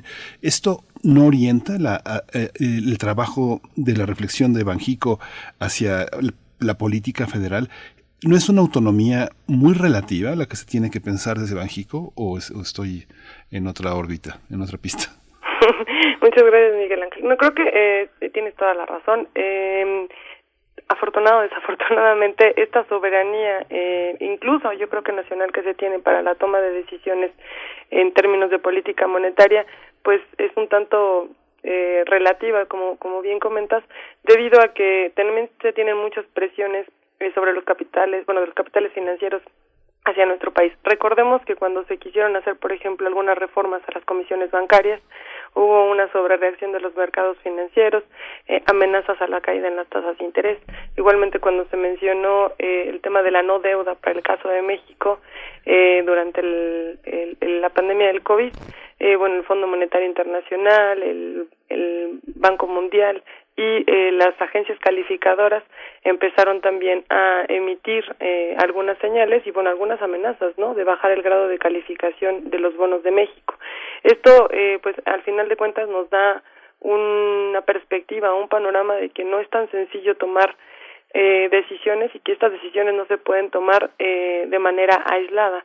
Igualmente en el caso por ejemplo de la Unión Europea lo que se ha estado viendo es que la decisión de la toma de política de la toma de decisiones perdón de la política monetaria eh, tiene que tratar de vincular eh, muchos aspectos no una parte como bien comentas la parte social pero que tiene que ir de la mano con muchas cuestiones que son eh, de otro tipo de políticas no como la regulación en temas laborales eh, con algunas otras políticas como la cuestión fiscal. Y además de eso eh, bueno también lo que se debe de tomar en cuenta es eh, las señales que se están dando al mercado eh, para algunos posibles riesgos que se están eh, bueno se están avistando desde este momento. Por ejemplo el Banco Central Europeo eh, está pro, promoviendo algunas eh, políticas bueno perdón algunas decisiones sobre política monetaria para incidir en cuestiones ambientales cómo hacer esto bueno está buscando comprar bonos que sean de únicamente empresas no contaminantes para tratar de reducir los riesgos asociados a variables climáticas. Entonces, bueno, vemos que al final, eh, al parecer, o al parecer es una decisión eh, de un tema en particular que tiene que ver con la cuestión de estabilidad de precios y de inflación, eh, el tema de crédito, el tema del dinero, pero que de una o de otra manera impacta eh, de manera multidimensional. Doctora, esta designación es transeccional, eh, que es un elemento interesante en medio de la, pues de la continuidad, de la posible continuidad de un proyecto político distinto, el, la cuatro, la 4T, la cuarta transformación, y, y, ahí me gustaría insistir en esta cuestión de la independencia. ¿Cómo, cómo se ve en términos de lo político esta designación con ese componente transeccional que, que pues llevará a, en este cargo hasta el eh, hasta diciembre, el mes de diciembre de 2020? 2027. Sí, bueno, eh, de hecho es algo que, eh, que, que preocupa por el tema de que si bien no no haya alguna cambio como tal en la regulación de Banco de México ni se anule esta autonomía de manera oficial que sí haya quizás eh, pues una comunicación más directa no por parte del gobierno del gobierno federal hacia eh, esta nueva designación que se tiene en el, en el Banco de México. Eh, sin embargo, bueno, me gustaría insistir en el tema de, de las decisiones colegiadas eh, y en el tema también de todo este marco a nivel internacional que ya existe. Creo que va a ser muy complicado que una decisión tanto de manera, bueno, sobre todo de manera eh, oficial en términos de anular la autonomía se pueda llevar a cabo en el contexto que tenemos actualmente. Además de que, bueno, sería potencialmente peligroso dada la incertidumbre, dada la lenta recuperación económica. Así es que, bueno, quizás lo que podría preocupar sería esta comunicación que no sea de facto, sino que más bien sea eh, una decisión por así decirlo, de cercanía o una cierta influencia eh, de voces.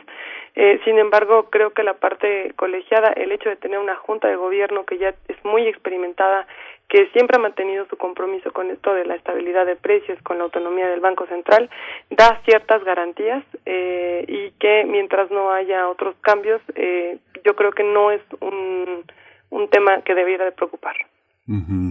Usted, digamos, ya nos, nos, acercamos al final de esta, de esta conversación, doctora, pero como, como, como el fantasma siempre ha sido el tema de la devaluación, sigue, sigue siendo un tema eh, que, que asuste, que asuste en la economía. Eh, eh, Obrador insistía desde que, ganó las elecciones en este tema de, proteger el efecto cambiario ¿Cómo percibe usted que serán eh, hacia 2024 la situación de, un banco con tanta planeación, eh, con un perfil tan fuerte en el ámbito internacional que lo que se perfila en el mundo es hasta 2030, digamos que sabemos qué va a pasar hasta el último minuto de 2030 eh, en, en el ámbito internacional. ¿Cómo, ¿Cómo lo entendemos en un marco de tanta incertidumbre con la pandemia y la recuperación económica? ¿Cómo será el Banco de México hacia el final del sexenio? Mm, muchas gracias, Miguel. Eh, bueno, pues creo que los mercados eh, financieros eh, siempre se han caracterizado por ser un yo bueno yo lo veo así un instrumento de presión por así decirlo en términos eh, un tanto políticos y, también económicos. Eh, recordemos que México es un país altamente dependiente tanto de la inversión extranjera directa como de la inversión extranjera de portafolio la manera en la que tiene eh, nuestro país de seducir a los mercados internacionales es mediante la tasa de interés por lo cual eh, si se siguen eh, estos eh, incrementos en la tasa de interés, se prevé que más o menos para el año eh, 2023, el primer eh, trimestre de, se llegue a los niveles que teníamos eh, de tasa de interés al inicio de esta situación de la pandemia, es decir, alrededor de un 7%, eh, y mientras la economía siga siendo atractiva para estos capitales y no se presenten eh, cambios abruptos en la forma de, de llevar a cabo la política monetaria, en la forma de, de la, en, la, autonomía de, de, nuestro Banco Central.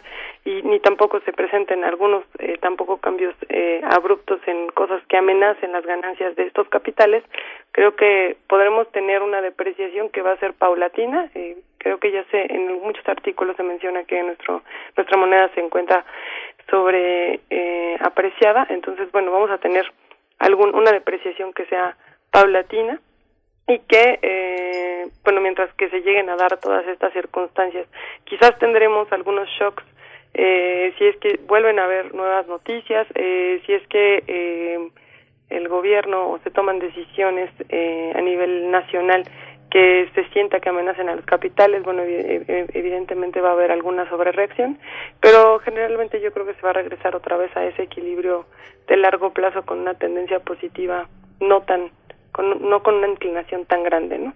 Eso sería lo que yo estaría previendo para los siguientes años. Doctora, una última cuestión eh, cercana a lo que nos comenta. Eh, estamos en, en, condiciones de tomar pues decisiones en política económica para estar menos expuestos al contexto internacional de precios, al alza o a los vaivenes eh, de los precios y los ires y venires de los precios internacionales. Cómo tener una mayor certeza, una mayor solidez eh, en qué condiciones estamos para pues para no estar precisamente ahí tan expuestos al ámbito internacional.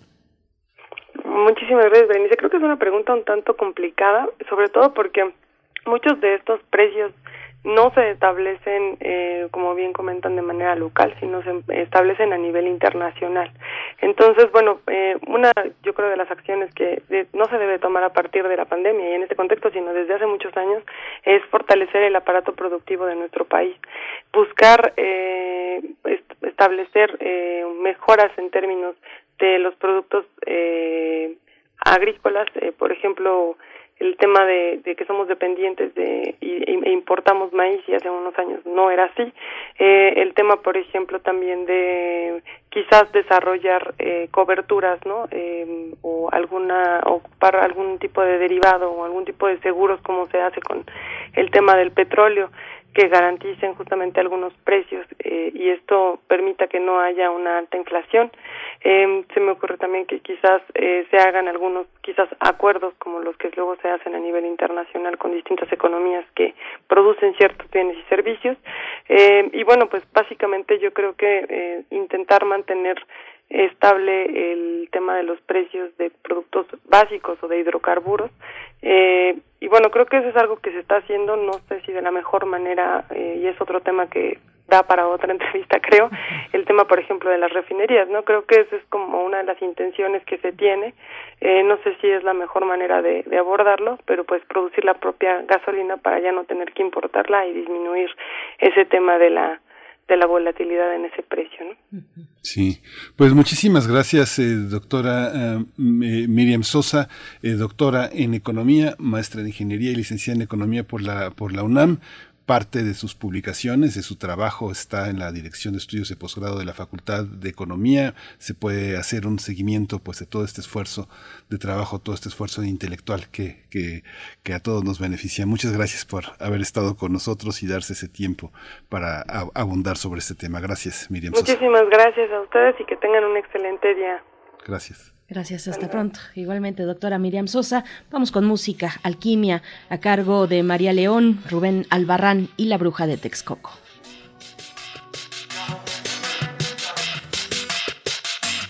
No necesitas preguntárselo a un chamán, te lo digo yo cuánto te quiero. Y si sientes que no me quieres igual, eso con un amarrito lo arreglo. Para que tú nunca me puedas olvidar, te voy a preparar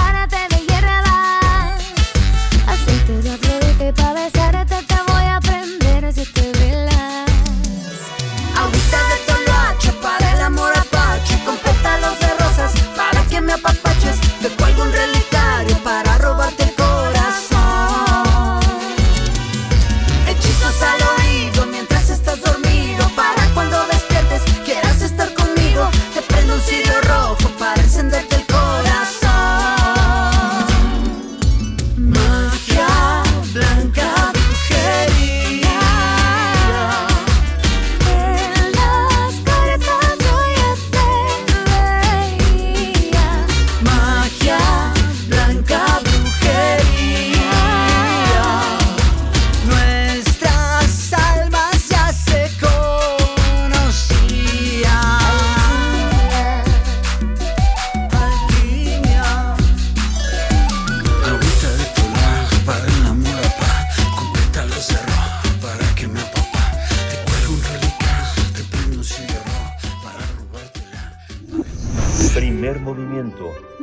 Hacemos comunidad en la sana distancia.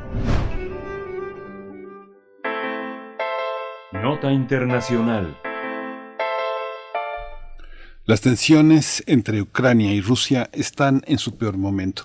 De acuerdo con funcionarios de inteligencia occidentales, los rusos tienen cerca de 70.000 soldados estacionados cerca de la frontera ucraniana, lo que implica la sospecha que el presidente Vladimir Putin podría estar planeando una invasión a comienzos de 2022. El Kremlin niega efectuar un ataque y argumenta que el apoyo de la OTAN a Ucrania incluye el aumento de los suministros de armas y el enfrentamiento militar. En respuesta, el ministro de Defensa de Ucrania advirtió que habrá una masacre realmente sangrienta si Rusia intenta invadir su país y aclaró que el gobierno de Putin está tratando de desestabilizar al país antes de intentar realizar una invasión militar. En 2014, Rusia anexó la península de Crimea tras arrebatársela a los ucranianos. Moscú también ha apoyado a los separatistas prorrusos que combaten en el este de Ucrania, aunque las autoridades moscovitas niegan cualquier implicación. Lo cierto es que más de 14.000 personas han muerto ya en este conflicto. A esto se suma que al menos dos, dos millones de ucranianos viven en Rusia y hay estrechos lazos familiares en ambos lados de la frontera. Incluso algunos rusos eh, ven a Kiev como el lugar de origen de la nación rusa eh, debido a que la capital ucraniana fue el centro de Kievan Rus, una federación medieval de pueblos eslavos. Putin ha llegado a decir que rusos y ucranianos son un solo pueblo y que el occidente es el responsable de las brechas entre ambos países. No obstante, las potencias occidentales le advirtieron a Rusia que no debe realizar más movimientos agresivos contra Ucrania.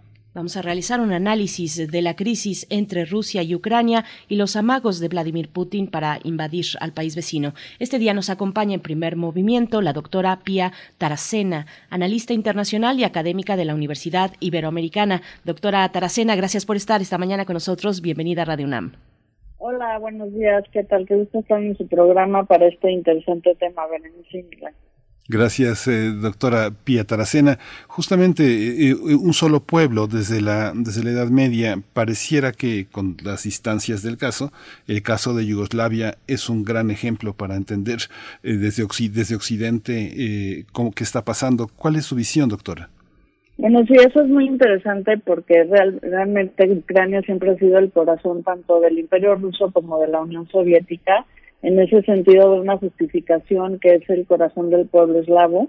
De hecho, pues hay muchísimos, eh, eh, digamos, historiadores o políticos, escritores de origen ucraniano como León Tolstoy o Nikolai Gogol, que pues para nosotros en Occidente igual pasan por rusos, ¿no? O soviéticos. Entonces, sí es un corazón que late muy fuerte en esta parte del mundo, en donde pues los intereses de, de, Rusia y sobre todo de Putin pues han estado presentes para regresar a la pequeña Rusia, es lo que como lo maneja Putin, a su casa, ¿no? Que es está en términos geopolíticos, pues estar en el entorno más cercano de los intereses rusos.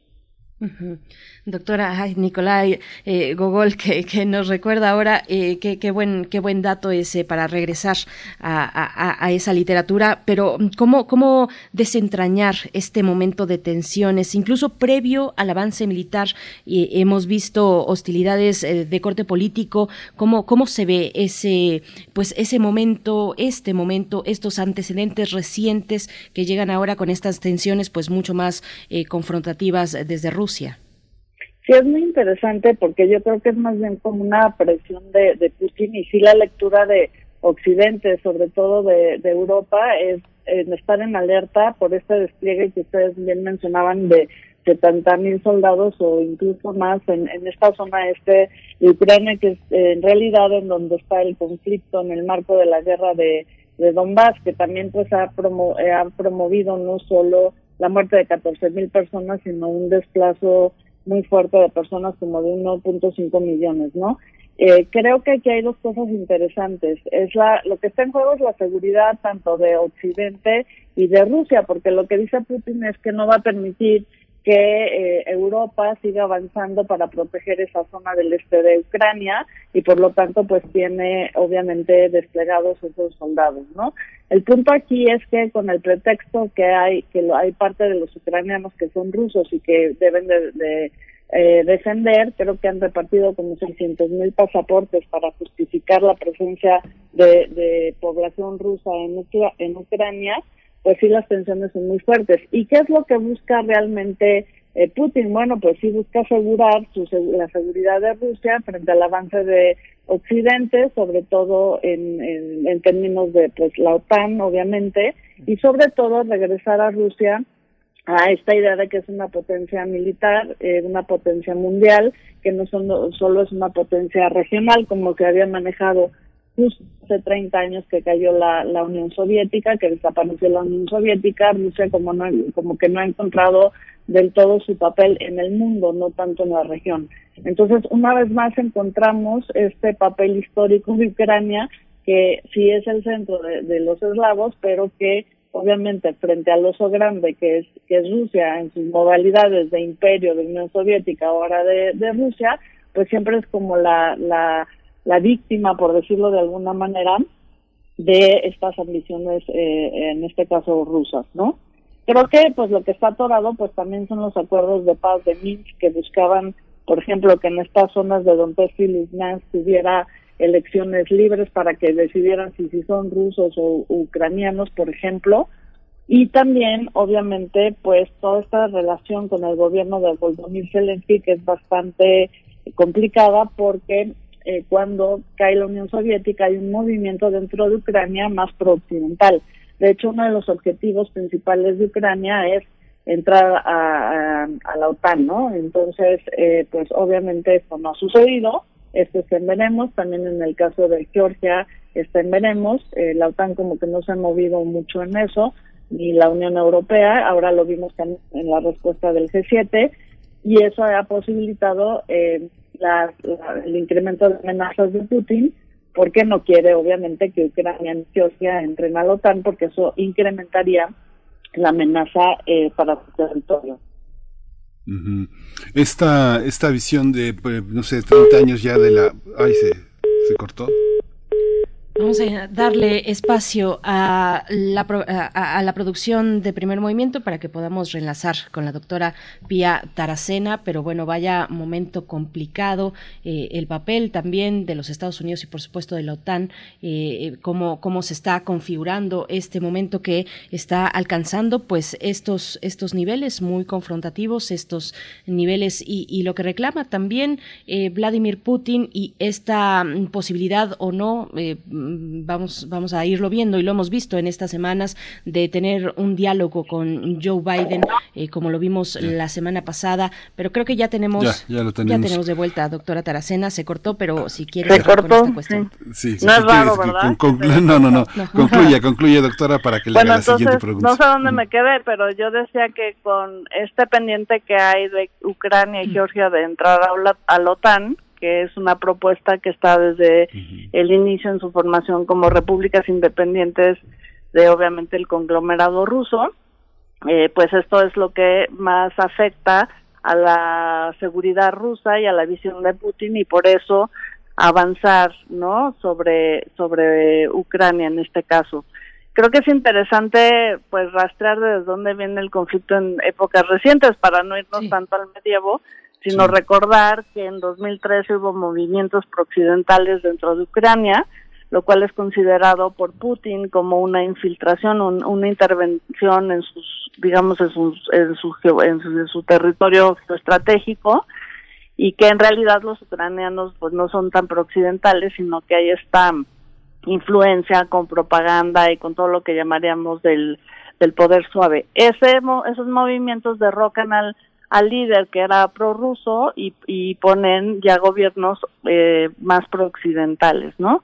Entonces, después en 2014 viene la anexión de Crimea, los acuerdos de Minsk, que como decía yo hace rato, están congelados, y eh, pues la situación cada vez más tensa por algo que no se resuelve. ¿no? Tantos años del gobierno de Putin, eh, pareciera que en esta, en esta etapa, con el recrudecimiento de las, eh, de, las divergencias entre China, Estados Unidos, la, la ecuación Rusia-China, pareciera que parte de lo que se propone para el porvenir es unificar esta, esta fragmentación que ocurrió a partir de la caída del muro y de la, de la llegada de la perestroika y de la pérdida de todos estos satélites que también consiguieron una independencia, como Rumanía, por ejemplo, como Rumanía en el 89 y como este, como ha sido Bulgaria, como ha sido Albania, todo, todos los satélites que eran los satélites del este. ¿Cómo, cómo entender esta, este futuro ruso? ¿Es parte de lo que quiere Putin? Sí, Putin quiere regresar a casa a la pequeña Rusia, que tenga un gobierno prorruso para fortalecer, obviamente, sobre todo sus intereses de seguridad y, como decía yo, su papel de potencia mundial. Es una forma de presión pero, ¿qué significa realmente que hubiera una guerra en el corazón de Europa? Sería muy complicado porque no sería un asunto que quedara entre el ejército ucraniano y el ejército ruso. Seguramente la OTAN y los aliados de Estados Unidos, en, términos generales, digamos, entrarían al, a, la, a la guerra. Es una posibilidad, es un escenario que sería muy dramático porque podríamos estar ante eh, un escenario, Dios no lo quiera, como el de los Balcanes en, en otra época.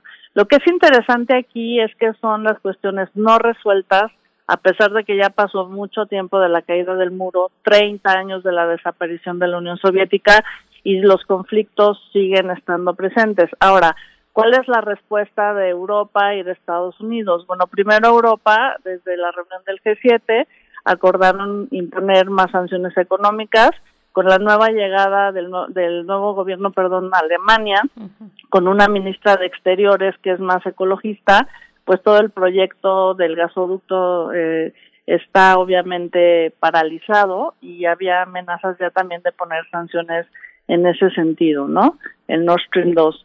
Y por otro lado, creo que la videoconferencia entre Biden y Putin no arrojó muchos datos sobre lo que hacer obviamente en Ucrania. Estados Unidos tiene muy claro que no quiere tener un, ejército desplegado ahí, entonces seguramente si ese fuera el caso, como bien decían en su nota, que en enero del 22 empezaran estas hostilidades, sería a través de la OTAN, pero ojalá se encuentre la solución diplomática y aunque las sanciones no gustan a nadie, creo que es una medida de presión también por parte de Occidente para buscar negociaciones o, diálogo o evitar realmente que se llegue al enfrentamiento. Y poniendo en el tablero algo muy interesante que es China. Eh, va a haber una conferencia entre Putin y China estos días y Xi Jinping, pero realmente el tema de Ucrania, hay que ver, no ha salido, no está en la mesa. Casi siempre ellos hablan de cuestiones económicas, de cuestiones energéticas, pero pues vamos a ver si China tiene algo que opinar en estas tensiones en Ucrania y cuál sería el papel que jugaría China en este momento tan delicado en, en el corazón de la Europa eslava. A mí me gustaría que profundizara un poquito más en esa cuestión con la que iniciaba su, su comentario, eh, el nuevo gobierno en Alemania, cómo se perfila el panorama en relación, en su relación con, con Rusia, con esta nueva configuración política dentro de Alemania. También Zelensky, el presidente ucraniano, pues ha acusado a Alemania de impedirle la entrega de armas eh, de corte defensivo, por ejemplo, a Kiev. Eh, ¿Cómo se ve este, este panorama con Alemania y un nuevo gobierno? Pues sí, se ve complicado porque este nuevo gobierno eh, creo que lo que ha demostrado hasta ahora en el tema es que va a tener como más mano dura. Hay que recordar que también el gobierno de Kiev eh, depende mucho de este, bien como dice, armamento que llega vía la Unión Europea, ¿no? Y creo que lo que va a pasar es que va a estar a revisión ahorita eh, todas estas posturas. Hay que recordar que pues Alemania es el líder de la Unión Europea y por lo tanto de alguna manera también de la de la OTAN y va a estar a revisión eh, todas las medidas que el gobierno anterior de Angela Merkel eh, podía podía tener. Ahora creo que situaciones como la entrada, por ejemplo, de Ucrania a la OTAN, que se antoja difícil, eh, se decide, como decía un, un político europeo, entre Ucrania y los 30 países de la OTAN, ¿no? Entonces, Creo que las medidas van a ser más por el, ámbito económico, como esta cuestión del, del gasoducto, y también pues revisar si es necesario seguir armando a Ucrania o eh, realmente eh, los aliados eh, europeos van a tener más que decir en torno a, eh, digamos, militarmente hablando, a esta defensa de, de Ucrania, que es un punto central entre Occidente y Rusia, ¿no? Cuando todo este escenario nos pone a recordar la ex Yugoslavia, ¿qué, pensar a tantos eh, prácticamente 30 años de la caída del muro y de la perestroika eh, en, con estos países satélites de la Mitteleuropa, donde está desde Polonia hasta, hasta el Mar Negro esta situación de estos países muy empobrecidos por el COVID, muy, eh, muy empobrecidos por este esfuerzo de empatarse con la economía europea en muchos aspectos inútilmente, porque finalmente tienen aspectos económicos que nunca, que nunca eh, han alcanzado los niveles que exige la Unión Europea. ¿Cómo entender esta parte frente a lo que está sucediendo en Ucrania? Bueno, creo que es muy interesante porque entonces se amplía el rango del, del análisis que no solo se queda en Ucrania y creo que sí, ahí hay dos temas a profundizar. Por un lado, obviamente el tema del avance democrático en la región, que por ejemplo ha llevado a gobiernos más autoritarios como en Hungría, y ciertamente eh, estas eh, relaciones económicas y el, des, el desarrollo económico de los países de Europa del Este, que como bien decía eh, no ha avanzado mucho, no se ha llegado a los niveles que se pensaba desde Europa, ¿no? Entonces hay una cuestión que tanto estos, este, esta deriva a los gobiernos autoritarios y la fuerte corrupción que hay en la zona eh, han impedido también este, este desarrollo y eso le permite a Rusia, pues, obviamente tener un amplio espectro de actuación para influir en traer, eh, digamos, a su órbita de regreso no solo a Ucrania, sino a estos países. Ahora, la tensión en estos países pues incrementa también con la llegada de los migrantes, por ejemplo, esta situación que está tan tensa entre Polonia y Bielorrusia,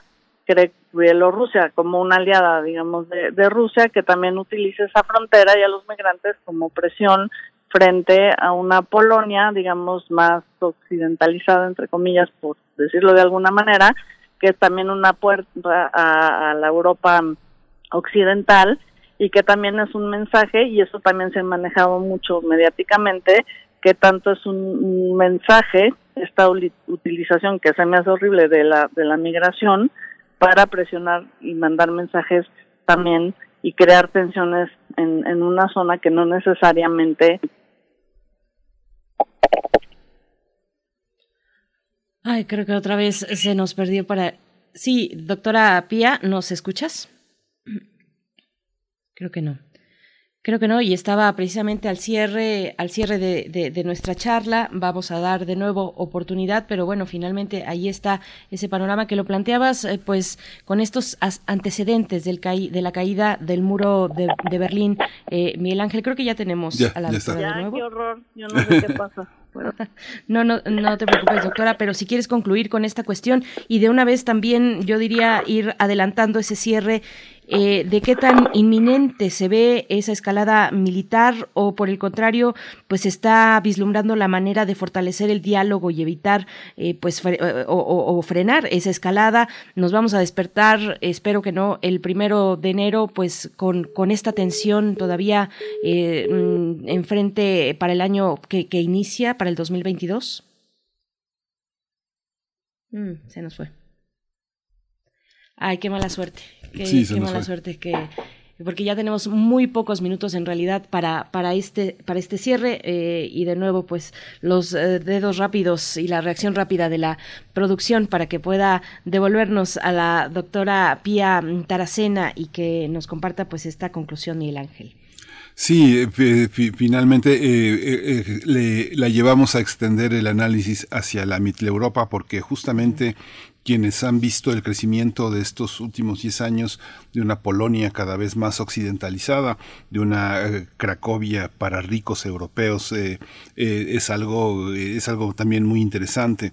Praga como el escenario del turismo europeo que ha, que ha hecho que proliferen muchísimos aspectos de esta occidentalización que lo que ha hecho es poner a los checos en, eh, eh, ya, ya otra vez. Ah, ya, perdón, no sé qué pasa, pero bueno, ya está. Pues me decían de, del cierre, bueno, esperemos que la vía diplomática sea la que impida que realmente haya un enfrentamiento bélico a partir del año que entra, porque nada más de eso nos faltaba, ¿no? Pandemia, enfrentamiento bélico ahí, porque finalmente esto afecta no solo a Europa Occidental, a Europa eh, también del Este, digamos, y bueno, a, a todo el mundo de alguna manera, ¿no? Sí. Y creo que también, eh, yo, por segundo punto, yo creo que lo que realmente busca Putin es eh, eh, ser esta potencia mundial, demostrarle el músculo al mundo y sobre todo también, eh, pues, asegurar su seguridad para evitar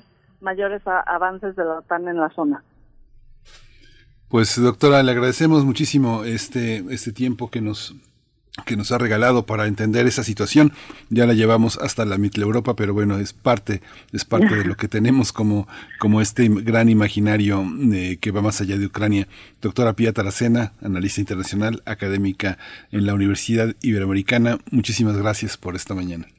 Muchísimas gracias y bueno, estoy a sus órdenes, felices fiestas y que el año que entra sea lo mejor para todos. Gracias. Gracias. Gracias. Igualmente, doctora Pía Taracena.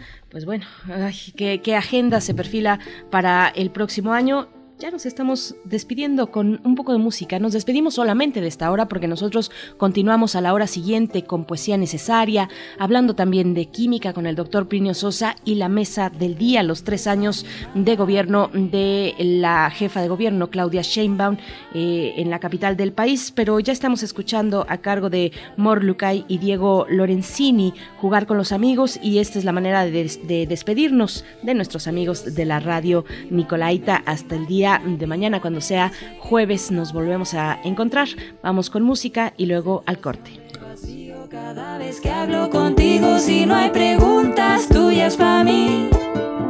Me ilusionó la idea.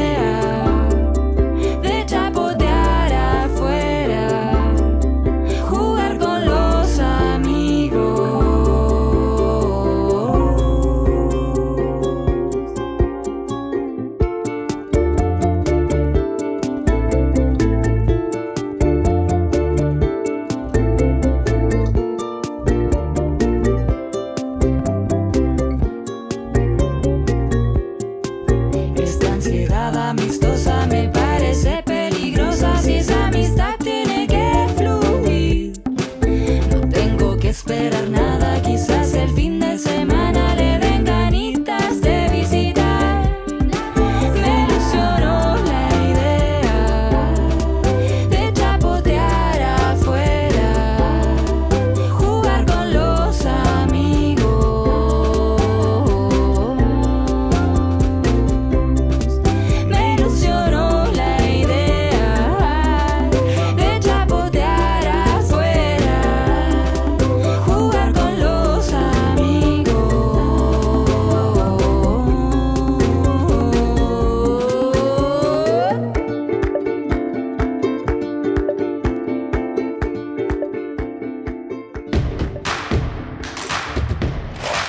En redes sociales. Encuéntranos en Facebook como Primer Movimiento y en Twitter como arroba PMovimiento. Hagamos comunidad.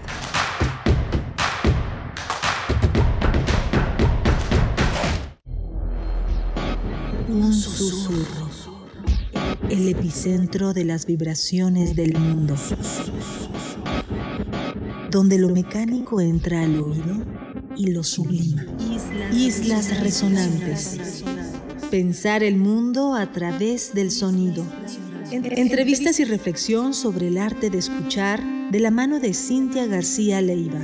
Sábados 19 horas. Islas Resonantes. Radio UNAM. Experiencia sonora. Hace tiempo que la sala Nezahualcóyotl se siente vacía. Pero este parece un buen momento para recuperar terreno y regresar a los espacios que nos esperaban con los brazos abiertos. La Orquesta Filarmónica de la UNAM vuelve a recibir a su público en la sala Nezahualcóyotl.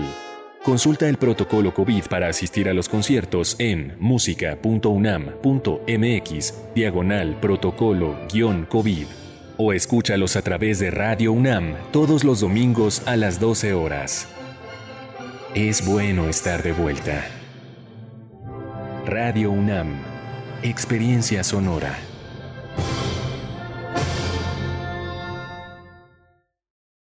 No te dejes engañar por el PRIAN. La reforma eléctrica beneficiará a las y los mexicanos. Con ella la luz tendrá precios justos para todas y todos y no solo para unos cuantos. El sector privado tendrá piso parejo para invertir. El Estado promoverá las energías limpias para crear nuevos empleos y cuidaremos los recursos del pueblo al proteger y defender el litio. Ayúdanos a defender la reforma eléctrica. Morena, la esperanza de México. Vamos a tomar las ondas con la misma energía con que tomamos las calles. Vamos a desmontar los armarios. Vamos a deconstruir el patriarcado. Y sí, lo vamos a tumbar. Violeta y oro. Todas las voces. Violeta y Oro, todos los domingos a las 11 de la mañana por Radio UNAM. Radio UNAM. Experiencia sonora. Si pudiera hacerlo a cada imbécil que viniera a desearme feliz Navidad, enterraría una estaca en el corazón. Así que, si quieres celebrar la Navidad, vete y déjame solo. Pero, tío... Nada. Canción de Navidad. Radiodrama, adaptación del cuento de Charles Dickens. Sábado 18 de diciembre a las 20 horas. Radio UNAM. Experiencia sonora.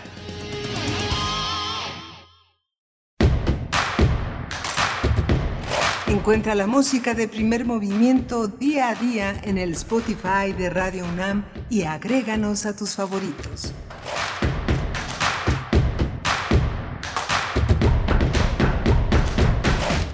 Miércoles eh, 15 de diciembre, 9 de la mañana con 3 minutos. Estamos de regreso aquí a primer movimiento. Está Arturo González en los controles técnicos esta mañana. eh, Frida Saldívar en la producción ejecutiva, Violeta Berber en la asistencia de producción, Berenice Camacho en la conducción de primer movimiento. Querida Berenice, buenos días nuevamente. Buenos días, Miguel Ángel Quemain. Buenos días a la audiencia, quienes nos están escuchando. Nos sintonizan en la frecuencia modulada en el 96.1 o en el 860 de la amplitud modulada. Estamos llegando pues ya a esta tercera hora de transmisión. tendremos en unos momentos la poesía necesaria y la mesa del día también, eh, pues muy interesante, Miguel Ángel, este tercer informe de gobierno de la doctora Claudia Sheinbaum al frente del gobierno capitalino, eh, tres años de gobierno y sus aspiraciones presidenciales también que están ahí. Este, este evento que tuvo lugar en el Palacio de Minería, donde se presentó, pues se presentaron los avances y los retos también de esta administración en medio de una pandemia. Y bueno, vamos a estar con el maestro Carlos Rodríguez Ulloa. Él es miembro del colectivo CACEDE y, también es especialista en temas de integración regional, seguridad y defensa. Y, e igualmente nos va a acompañar la maestra Fátima López, maestra en Derechos Humanos y Paz, especialista en estudios de género y psicoterapeuta gestalt, pues para hacer un análisis amplio de la gestión a estos tres años, medio término, de Claudia Sheinbaum en el gobierno capitalino, Miguel Ángel. Sí, va a ser muy interesante. Es un tema amplísimo. Yo creo que valdría la pena dedicar una semana a analizar el rumbo de la Ciudad de México, que es la capital del país. Eh, la capitalidad implica una consideración distinta en el marco de los informes de gobierno eh, de los gobernadores en los estados, porque tienen una consideración distinta a pesar de que desde 1997 los ciudadanos en la capital del país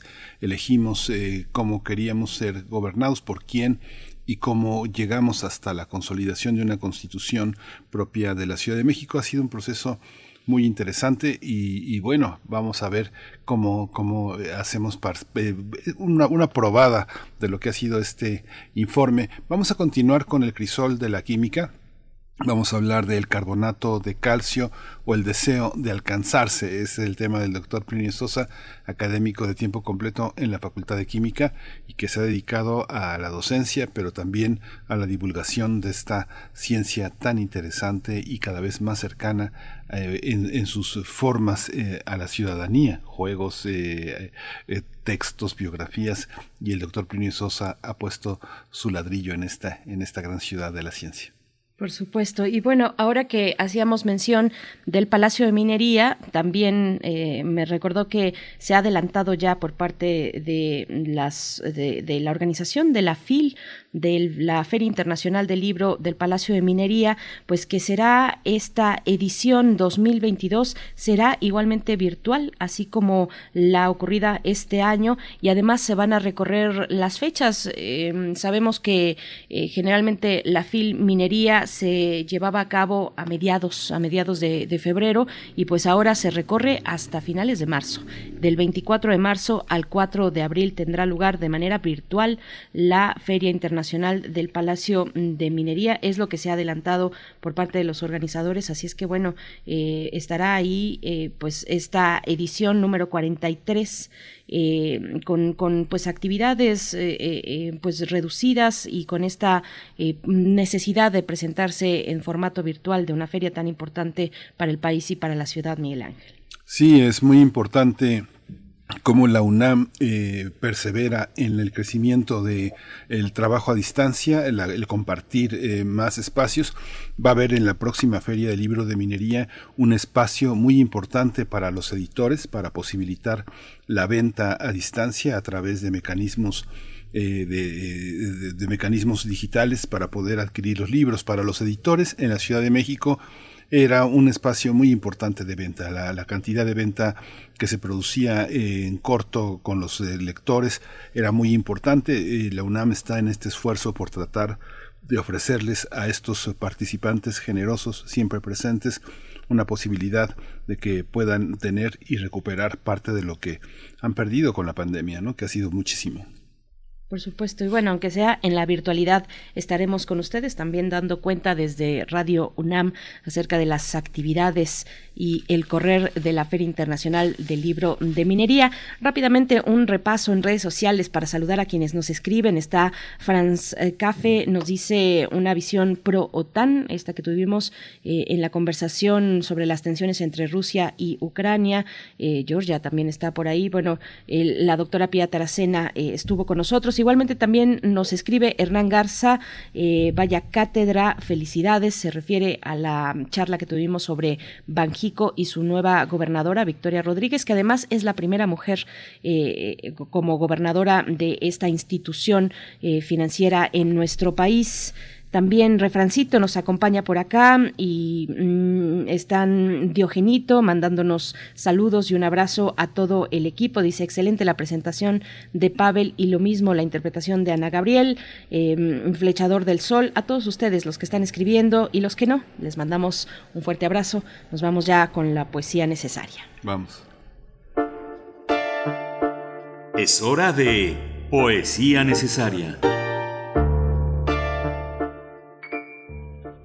Ya les adelantábamos eh, temprano en la charla que tuvimos con Emiliano Becerril de eh, Elefanta Editorial, pues que vamos a seguir con ese eh, hilo de editoriales independientes. Y bueno, esta semana yo les, les he compartido material recientemente publicado desde Ediciones Sin Nombre y hoy se trata del escritor mexicano Bruno Darío.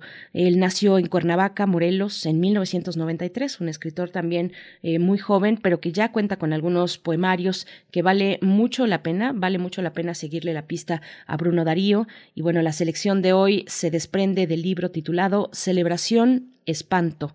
Eh, en este libro mm, dice que la poesía es a veces fruto de la celebración del mundo, del amor o de la vida, otras veces del espanto, pero no es frecuente que esto suceda al mismo tiempo en la misma palabra y es eh, precisamente el esfuerzo, esta conjunción de la celebración y el espanto a través de la poesía que realiza Bruno Darío. Este poema se titula vacaciones, un poco para anunciar las ganas que tenemos ya de irnos a descansar. Pues bueno, vacaciones, la, la poesía del día de hoy. La vista cansada de las ventanas, una hipertermia que devora los cabellos. Así se deja el cuerpo que anida en un rectángulo. Esperaste el momento justo para rayar en tu sangre la quebrada, un sentido huérfano donde no se oyen pasos. Cantaste la dulzura del pastel lúgubre, hecho con la ceniza que sobró del entierro. Cantaste al revés el himno nacional hasta que no existiera la palabra uniforme. Estos muros te adornaban, anfitriona. Los troncos no están sanos ya, crecen inclinados, sostenidos por su propia sombra, y sus copas rompen a llorar sobre el camino que alguna vez cruzaste con la boca en pedazos de tanto beso sembrado. Una X extraviada y gigantesca está bloqueando el torrente sanguíneo. La única vela quedó atrás, envejece de a poco y murmura, están ocupados los rincones, aquí no hay espacio. Déjame llevarte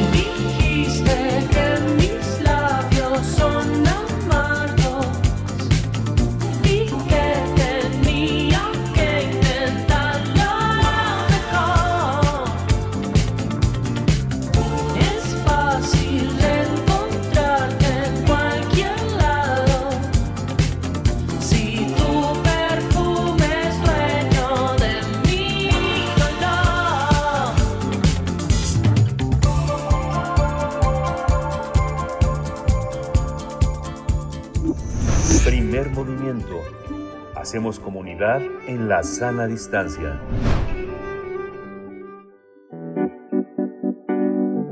La mesa del día. La semana pasada, la jefa de gobierno capitalino, Claudia Sheinbaum, ofreció un mensaje con motivo de sus tres años en el cargo en el Palacio de Minería y acompañada por su gabinete y los alcaldes electos. Defendió las acciones de su administración en materia de seguridad, salud y movilidad. La jefa de gobierno capitalino hizo un llamado a la continuidad de la eh, conocida cuarta transformación en Ciudad de México y en el país. Asimismo, prometió que se mantendrá en la línea de austeridad, de la lucha por la reducción de las desigualdades y de la justicia social. Hay que decir que Claudia Sheinbaum se ha posicionado junto a Marcelo Ebrard en, en esta parte mediática como una de las aspirantes presidenciales de Morena para 2024. Eh, en los últimos meses, la jefa de gobierno se ha colocado en la mayoría de las encuestas como puntera.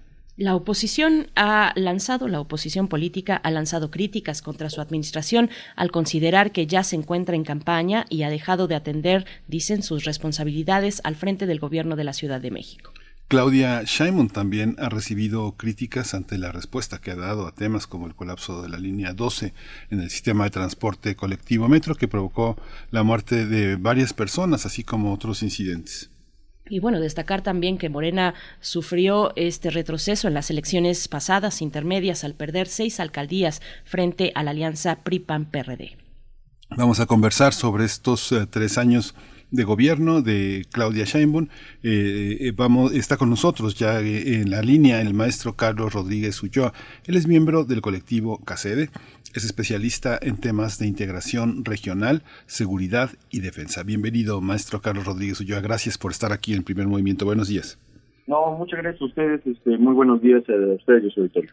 Gracias una vez más, maestro Carlos Rodríguez Ulloa. Por mi parte presento a la maestra Fátima López, maestra en Derechos Humanos y Paz, especialista en estudios de género y psicoterapeuta gestalt. Maestra Fátima López, gracias por estar aquí en esta mesa para analizar pues estos, este informe y estos tres años de gobierno recorrido desde la titularidad con Claudia Sheinbaum. Muchas gracias, maestra Fátima. Gracias a ustedes, muy buenos días. Muchas gracias. Empezamos con usted, maestra Fátima, maestra eh, Fátima López. Eh, el, la primer, el primer planteamiento sería en temas de derechos humanos, que es el, que es el área de su, de su gran competencia. Eh, ¿Cómo ha sido el tema? De las infancias, las mujeres, eh, eh, el tema de eh, el, el, tema de la interrupción del embarazo, cómo ha sido la ciudad en este modelar también el tema el tema de la pandemia y la y el tema de la de la de la mujer, el tema de las mujeres policías y de las marchas de mujeres en la ciudad. ¿Cómo siente usted que fue enfrentado todo este conjunto de ámbitos de lo femenino en la ciudad? Buenos días. Creo que hay que hacer mención sobre todo de cómo es que Claudia es la primera mujer que está llegando a un puesto en la Ciudad de México por elección y no por designación.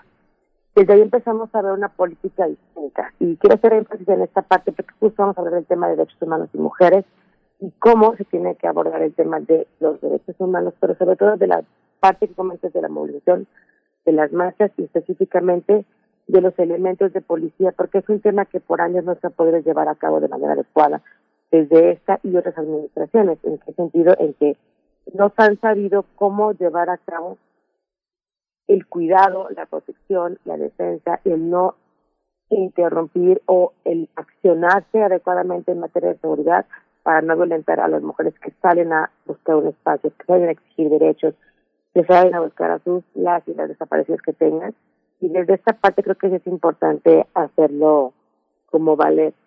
Si bien ha quedado de ver como todos los políticos y las políticas del país, sí hemos visto algunos avances. Durante el COVID, la manera como se pudo empezar a hablar de programas y de accesos hospitalarios con COVID dio una apariencia o estaban dando un servicio de distancia que estaba sirviendo.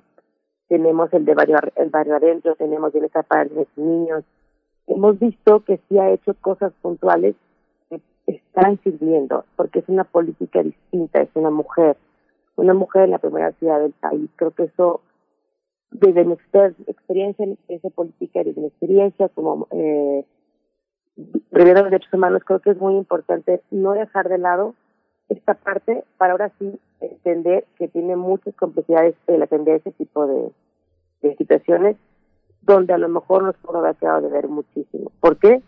Porque sabemos que los, los cuerpos policiales siguen reaccionando eh, de la manera no adecuada. Y esto ha sido siempre. Ella podría invertir mucho más en capacitar, en dar debida eh, explicación, reconocimiento, atención de primera respuesta, de primera respondiente, atención inmediata a todos los cuerpos de seguridad y ver cómo lograr reducir el índice de pobreza, que es donde tenemos un gran reto de desigualdad, que creo que no se ha logrado, aunque diga lo contrario con alegría.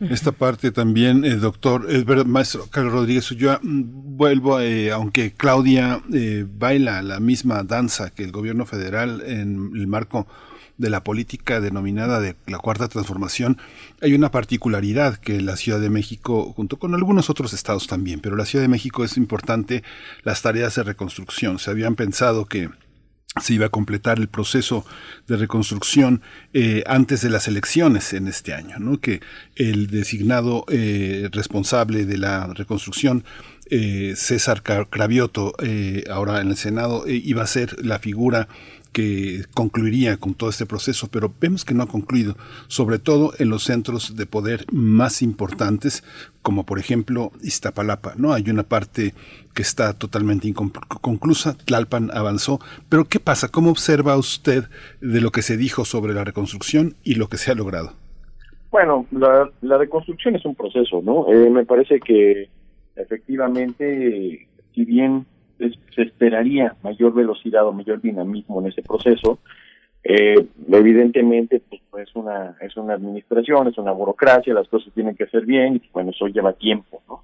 El, sin embargo, me parece que la, la gestión de la crisis de, en general, la, la gestión de la crisis de la, de la línea 12, pues no fue la, la, la más, la óptima, ¿no? O sea, me parece, digo, independientemente de que en esta parte pues ya finalmente se encaminó, las víctimas van a tener una, una remuneración y, la reconstrucción en proceso, pues bueno, este, eh, no olvidamos el principio de la gestión de la crisis, donde pues sí faltó ba- bastante mayor acercamiento, ¿no? Con las víctimas, ¿no? Y finalmente uno de los principales temas en cualquier elemento de gestión de crisis es afrontar los hechos, este, en- investigar por supuesto qué pasó y atender a las víctimas, ¿no? Y ahí en ese último paso me parece que eh, la administración Sheinbaum pues sí eh, quedó quedó poco a deber a los deudos. Pero afortunadamente, pues paulatinamente, y eso me parece que es una característica de, de esta, de la, de la doctora Sheinbaum, ¿no? De la administración de la doctora Sheinbaum, es que han aprendido mucho y muy rápido, ¿no? Lo podemos ver en seguridad, lo podemos ver en la gestión de crisis, lo podemos ver en el tema de las mujeres. Sí, en las vacunas, por supuesto, sí hay un proceso que se observa, digamos, que no, no, no se casa con la verdad y no solamente por estar alineada con la 4T en general, pues se cumple a rajatabla, sino que se adapta. Y eso me parece muy, muy valioso en una gestión pública. Ella abrió su mensaje enfocada al cambio en las dinámicas corruptas de gobierno. Por ejemplo, después se siguió con la gestión y la atención de la pandemia. Vino a continuación el crecimiento económico, educación, eh, infraestructura escolar también, el tema cultural, los pilares, los programas sociales, en fin. Bueno, son muchos los elementos, pero me voy a seguir, eh, maestro Carlos Rodríguez Ulloa, contigo para hablar de la seguridad. ¿Cómo se ve en términos de seguridad la capital del país? Eh, la presencia también de la Guardia Nacional. Vimos a la doctora Claudia Sheinbaum flanqueada, y no es porque esto a mí me parezca particularmente relevante. Hay, hay quienes sí hacen sus análisis de, ay, en esta posición, en la silla tal, se encontraba tal secretario o secretaria, y esto significa que hay una relación o que es un mensaje que la jefa de gobierno está enviando. Bueno, a mí no, no me parece eh, o no tengo la intención de irme por ahí, pero sí la vimos de un lado flanqueada, pues, eh, por eh, Omar García Harfuch, secretario de Seguridad Ciudadana de la Ciudad de México. Del otro lado estaba su secretario de Gobierno, Martí Batres. ¿Cómo se ve? ¿Cómo se ve la seguridad en la capital en términos amplios, eh, maestro Carlos Rodríguez Ulloa? Me parece que en términos generales, el, esta mancuerna, digamos, que ha hecho la, la doctora Sheinbaum con García Harfuch ha sido sumamente exitosa, ¿no? Exitosa en el sentido de que desde el principio de la llegada de, de García se, ha apostado por un modelo de inteligencia y eso es algo que él ha dicho en varias ocasiones, eh, un modelo de inteligencia eh, que ha, está empezando a dar los resultados, ¿no? Digo, esto evidentemente no quita que haya eventos como un, el asesinato de la semana pasada aquí en eh, eh, cerca del centro, o eh, eventos así, digamos, de mayor magnitud como el de los migrantes del antier los tres, cuatro días, ¿no? Sin embargo, en términos generales y para las dimensiones de la ciudad, finalmente se le está sacando provecho a las dimensiones y al alcance que tiene la policía de la Ciudad de México, que es un cuerpo serio, sólido, estable y sobre todo uno de los cuerpos policíacos más grandes del país en, números de personas. Entonces, este despliegue y este alcance es único y finalmente se le está, eh, digamos, orientando hacia obtener información y, y, estas capacidades de investigación que han sido sumamente significativas. ¿no? Este proceso no pasaría sin el liderazgo de la doctora Schiff. O sea, eh, el, el, Omar García Jesús podría, el secretario podría perfectamente haberlo propuesto, pero sí se observa, digamos, esta, esta buena comunión, esta buena relación entre el secretario y la doctora Sheinbaum y además también con el apoyo de las fuerzas federales. Ambos tienen todo el, toda la interacción, la relación, la interlocución con sus interlocutores, sus pares, digamos, a nivel federal y eso es en beneficio de la ciudad, sin duda alguna, no sin duda alguna. Me parece que si hay algún rubro que rescatar a la doctora Sheinbaum y al secretario García Harfuch es, por supuesto, la seguridad. Eh, maestra Fátima López, ¿cómo se ve ahora que el maestro Carlos rescata este momento desafortunado, este encuentro entre personas migrantes y policía capitalina? Finalmente se les estaba esperando en un refugio en Santa Marta, Catitla. Eh, los migrantes deciden que su ruta va para otro lugar, va hacia la Basílica de Guadalupe, se quedan eh, en ese espacio de, mm, de, refugio de los peregrinos y, y cómo, cómo se ve, cómo se ve esa interacción desde la seguridad en términos de la expresión de los derechos sociales, de la protesta social, del de tipo de ciudad de derechos que, se presume desde el gobierno, maestra? Para empezar, ninguna persona es ilegal. O sea, el hecho de que estén transitando por nuestro país para buscar otro destino no los haría eh, unas personas que tienen que considerarse desde otra pista o desde una panapista en las cuales tendrían que sufrir una clase de ¿no? Sin embargo, sabemos que esto es una realidad que está pasando en el mundo y que tenemos que enfrentarla. El ver la violencia, el ver el maltrato, el ver la falta de empatía, el no entender las condiciones, el cerrarnos en una idea de que tenemos que ver nada más esta situación para salvaguardar un punto y no entender la empatía social de hacer que la humanidad, el problema que tenemos de desigualdad, que no están aquí porque quieran, que están buscando algo mejor para sus vidas es trascendental. ¿Cómo se operan las políticas públicas en nuestro país? Bueno, lo podemos ver desde Chiapas hasta Chihuahua. Pero en particular en el centro de la República, que es donde más podemos ver esta lógica de tratar a las personas desde otra visión, donde están, están más acostumbrados a ver de todas las comunidades, sí demuestra una falta de habilidades para poder haber tomado la decisión que se tomó y haber logrado la salvaguarda de las personas desde otra visión. ¿Por qué?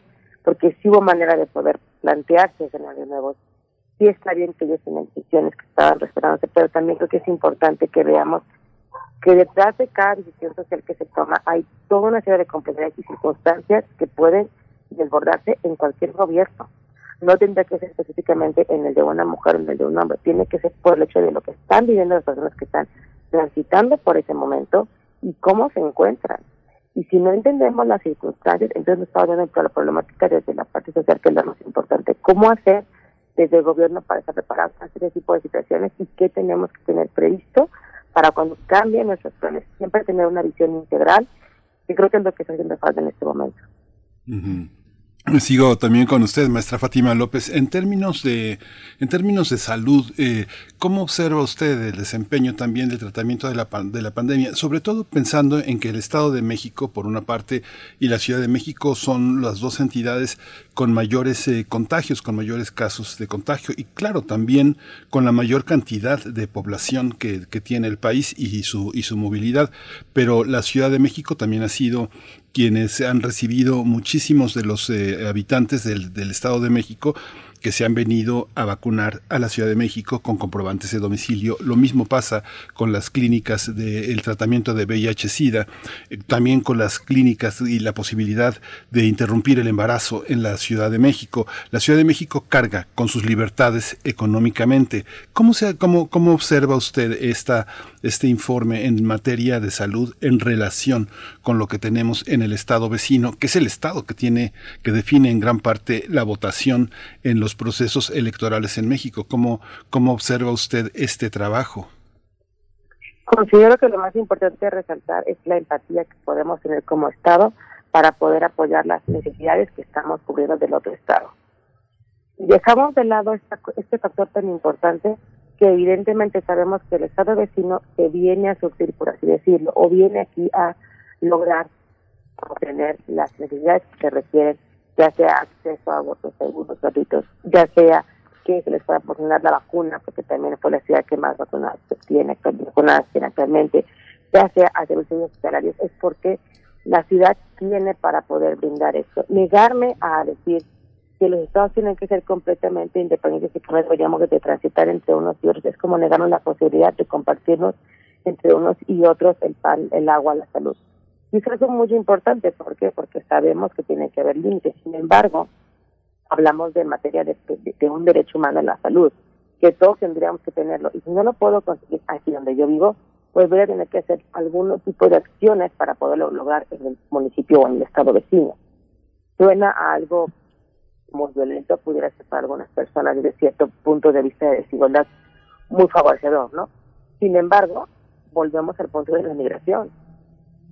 Estamos quejándonos de personas que cruzan el país para poder tener mejores condiciones de vida y nos quejamos de la muerte y el de las personas, de lo que pudo haber mejorado. Y ahora que nuestro estado vecino llega a nosotros para cubrir necesidades básicas que tienen mi misma nacionalidad, tengo que criticarlo, juzgarlo o hacerlo menos por lo que se está haciendo. Creo que tendríamos que pensar desde otro lugar cómo la política está generando que empecemos a vernos desde ese lugar de resiliencia humanitaria donde podamos colaborar juntos. Entiende la parte social y entiende la parte económica y también la parte electoral que implica estar apoyando de esta manera. Pero desde la otra parte, no consigo que se pueda dejar a una persona sin vacuna, sin servicio de atención, sin retrovirales por la causa que sea, porque es su derecho humano a la salud. Sí, justamente eso es lo que, lo que le señalo, que la ciudad de libertades, de empatía, carga con esas, eh, con esas, con esas cargas que estados conservadores, antiabortistas, antifeministas, homofóbicos han, han implementado. Voy con usted, Carlos Rodríguez Ulloa. Fíjese que hace algunos días hablábamos sobre el pueblo del Choco, eh, o de Joco. Eh, el reportero Arturo Rangel nos refería que, bueno, la jefa de gobierno se había dado cuenta lo conveniente que era este tener buenas relaciones con los inmobiliarios, con los inversionistas en la ciudad. Empezó eh, cuestionando muy duramente eh, la política inmobiliaria de Mancera por el conflicto de intereses que había caracterizado a su gobierno. ¿Cómo lo observa ahora? ¿Cómo, cómo, qué, qué tan amigos eh, son las autoridades de la ciudad de las personas que definen la propiedad en la Ciudad de México? ¿Cómo, cómo ha logrado torear estas, estas, estos conflictos que a veces pueden ser entre el servicio a la ciudadanía y el servicio a los intereses económicos? Sí, más allá de la cercanía o la distancia, ¿no? Eh, que evidentemente siempre nos lleva a, pensar en esta colusión entre autoridades y sector privado que evidentemente caracterizó a otras administraciones, me parece que finalmente la administración Sheinbaum vio al sector inmobiliario y de construcción como un sector de crecimiento y un sector de crecimiento económico y un sector sobre todo que da mucho empleo y que si en buena medida se ha dado cierta recuperación económica en la Ciudad de México, pues ha sido eh, invocando convocando, digamos, a los distintos sectores y en este sector de la construcción ha sido muy importante, ¿no? Entonces, eh, ah, si bien como, como bien mencionas, el, al principio se vio este corte, ¿no? Para distanciarse de la administración anterior, eh, creo que finalmente se han dado los mecanismos eh, adecuados para que esta ciudad siga creciendo, porque eso no lo vas a parar, es una es una demanda económica, es una necesidad social y sobre todo eh, es, es una es una bien bien planteado es una lógica de ganar ganar no ahora eh, creo que si algo de nuevo ha caracterizado a la administración es que sí ha puesto frenos muy claros y reglas más claras que antes a los a los constructores no sí se sí ha establecido eh, serios frenos ha establecido normas ah, bueno ustedes el auditorio recuerda que estuvo dos tres años parados grandes construcciones, incluso algunas se cancelaron, ¿no? Y que bueno, eh, y, me parece que se está, se está trabajando en ese sentido. Sin duda, todavía quedan, llamémosle, este, espacios, ¿no? Como el de Joco, donde pues el crecimiento inmobiliario pues, se seguirá dando, ¿no? Y, eh, y, y, bueno, habrá esta, esta, esta, este espacio, digamos, de, de conflicto y finalmente esperemos que concluya en una en buenos términos para la comunidad, ¿no? O sea, yo creo que si hay un- algo que apostar ahí es que las empresas constructoras deben acercarse a la comunidad para aminorar el impacto que sin duda generan sus sus obras. Maestro Carlos, me sigo, me sigo contigo. A mí me gustaría reiterar esta relación entre el gobierno capitalino y la línea de seguridad del gobierno federal, entre ello el, el uso de la Guardia Nacional. Recientemente, por ejemplo, se anunció, recientemente, eh, mm, si no estoy mal, el día de ayer, sí, 14 de diciembre, se anunció la instalación de un gabinete de seguridad y mesa de paz en conjunción con la demarcación, bueno, con la, alcal- la alcaldía de Cuauhtémoc. En este va a participar el gobierno mm, capitalino a través de la Secretaría de Seguridad Ciudadana, la Fiscalía eh, General de Justicia de la Ciudad de México y también, bueno, por supuesto, la alcaldía de Cuauhtémoc y la Guardia Nacional. ¿Cómo se ven esas configuraciones, esa participación, esos eh, pues alcances eh, y objetivos coordinados que, que se tienen en términos de seguridad para la capital del país, maestro? No, desde mi enfoque me parece muy positivo, sumamente sano, porque hay que recordar que la alcaldía Cuauhtémoc eh, no es del, del partido de la doctora Sheinbaum, ¿no? Entonces, me parece que habla de que más allá de las diferencias políticas y de los ti- distintos órdenes de gobierno, hay esta capacidad de organización y de cooperación, ¿no? Finalmente, eh, aquí el objetivo es uno, uno un elemento eh, fundamental en gestión de, en gestión pública de la seguridad es la coordinación entre los distintos órdenes de gobierno y una mayor participación social. Entonces, este tipo de iniciativas me parece que van eh, muy bien orientadas en el sentido correcto, ¿no? De sumar los esfuerzos y, y- los esfuerzos todos, de todos los niveles de gobierno y eh, en, en, bien- en bienestar público, ¿no? De hecho, no es el primer evento, uno de los uno de los primeros eh, éxitos de la administración Harfuch fue un, una una un decomiso significativo que tuvo lugar en la alcaldía Cuauhtémoc, ¿no? Muy al principio, donde elementos de la Marina llegaron y encontraron armas, drogas, eh, varios predios, ¿no? Varias, varias direcciones.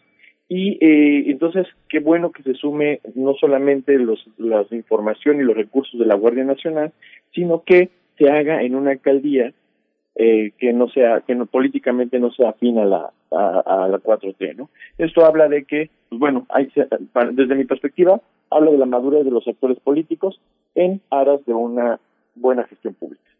Sí, bueno, es importante destacar ese, ese avance en cooperación con Sandra Cuevas, la alcaldesa de Cuauhtémoc, que no pertenece eh, al partido político y, a- la visión necesariamente de quien gobierna esta ciudad. Y, y voy con, contigo, maestra Fátima López, eh, respecto a esta capacidad de diálogo y de trabajo conjunto que tiene el gobierno, pero también con las organizaciones sociales, con colectivas feministas, por ejemplo, ¿se ha logrado mantener un diálogo constante? Eh, eso por un lado, y por otro también eh, que nos comentes tu visión sobre avances que se puedan contar en términos de erradicación de violencia de género. Tenemos una fiscalía especial, tenemos las lunas también, una atención pues especial dirigida hacia, hacia esa cuestión, maestra. Creo que evidentemente, pues, eh, lo que se ha podido demostrar a través de, la, de la emisión de la letra de la Ciudad de México es que sí pudo haber diálogo, sí pudo haber entendimiento. Hubo muchísimos roces porque cada movimiento tiene sus lideresas, cada movimiento está buscando puntos cruciales que quieren plantear en la agenda, ¿no? Y que se vayan viendo materializando. Sin embargo, eso no quiere decir que tengan que tener un constante pleito con las organizaciones. Por el contrario, yo veo como un gran logro que se pueda ver que ya está la emisión de la alerta, que se pueda ver que están avanzando, que se pueda ver eh, puntos de acuerdo donde sí se pueden lograr acciones muy puntuales. Lo que también hace falta, bueno, creo que mi, mi percepción podría hacer falta es cómo abordamos eh, el tema de las mujeres entendiendo que aunque tengamos fiscalías especializadas, aunque tengamos titulares en la frente, aunque tengamos políticas públicas encaminadas, no es un tema que sea únicamente encargado de una sola persona o de una sola figura, es un tema de violencia estructural y que se va a seguir reproduciendo en varios espacios y en varias formas y de maneras invisibles. Es decir, podremos estar a la vanguardia, pero siempre va a existir esta violencia simbólica, sistemática, estructural, desde el trato, desde el recibimiento, desde cómo nos ven, desde cómo nos eh, interactúan con nosotras, la falta de medicamentos, la falta de atención. Sin embargo, podemos ver que esa va a mantenerse y no solamente hacia México, en todo el de la República. Pero podemos ver los avances y entre los avances podemos destacar que hay mayor movimiento de atención a las mujeres, hay un avance en expertos de investigación, hay un avance en cómo se están dotando las medidas de protección, hay un avance en cómo se va buscando que las mujeres puedan llegar o puedan sentir seguras cuando presentan una solicitud o una denuncia. La atención a las lunas también. Es cierto que no llega a ser desbordada, es cierto que durante la pandemia tuvimos al entonces saturado, que tuvimos más de una hora y media llamando para poder ser atendidas, eso también es cierto pero también el tema es reconocer la capacidad de respuesta que se estaba dando y que no teníamos antes, cómo se ven ahora las necesidades de las mujeres desde otra óptica y que además están buscando que se vayan cerrando de manera tal que se creen nuevos dispositivos, nuevas áreas, nuevas especializaciones para poder ir amarrando un poco más. Sabemos cuánta cantidad de mujeres al día se les está quitando la vida de los feminicidios y no detectados que son 11 mujeres y eso es una gran carga y sabemos también que detrás de cada 11 mujeres hay 100 delitos que no se clasifican debidamente. Sin embargo, el avance que estamos teniendo específicamente en la Ciudad de México creo que sí puede ser muy significativo en comparación con los demás estados de la República y esto es porque se ha hecho un trabajo desde cómo valoramos, cómo atendemos y cómo enfatizamos la necesidad y la urgencia de que la violencia contra las mujeres vaya disminuyendo. Y eso es la clave y la lideresa que, actualmente está al frente también muestra esta figura eh, más normalizada, más, más empática con el resto de las mujeres, se quita este copete, se quita este idea de que es una humana que no puedes tocar y la puedes sentir cerca en comparación con otras figuras de, de mujeres gobernantes que no pueden tener esta empatía con con la ciudadanía. Creo que también eso es importante que lo veamos de cómo se puede ir mejorando de todos los espacios la manera de abordar las violencias y cómo la propia figura de una mujer que siempre se ha mostrado una vestimenta más, ahora sí que coloquialmente hablando, más común del resto de las políticas, también es algo muy impactante para ver que es una mujer que demuestra con hechos en su persona y hacia afuera qué tipo de política para las mujeres está buscando. Pues ya nos acercamos al final, vamos con la última ronda de preguntas, doctor, este maestra Fátima López.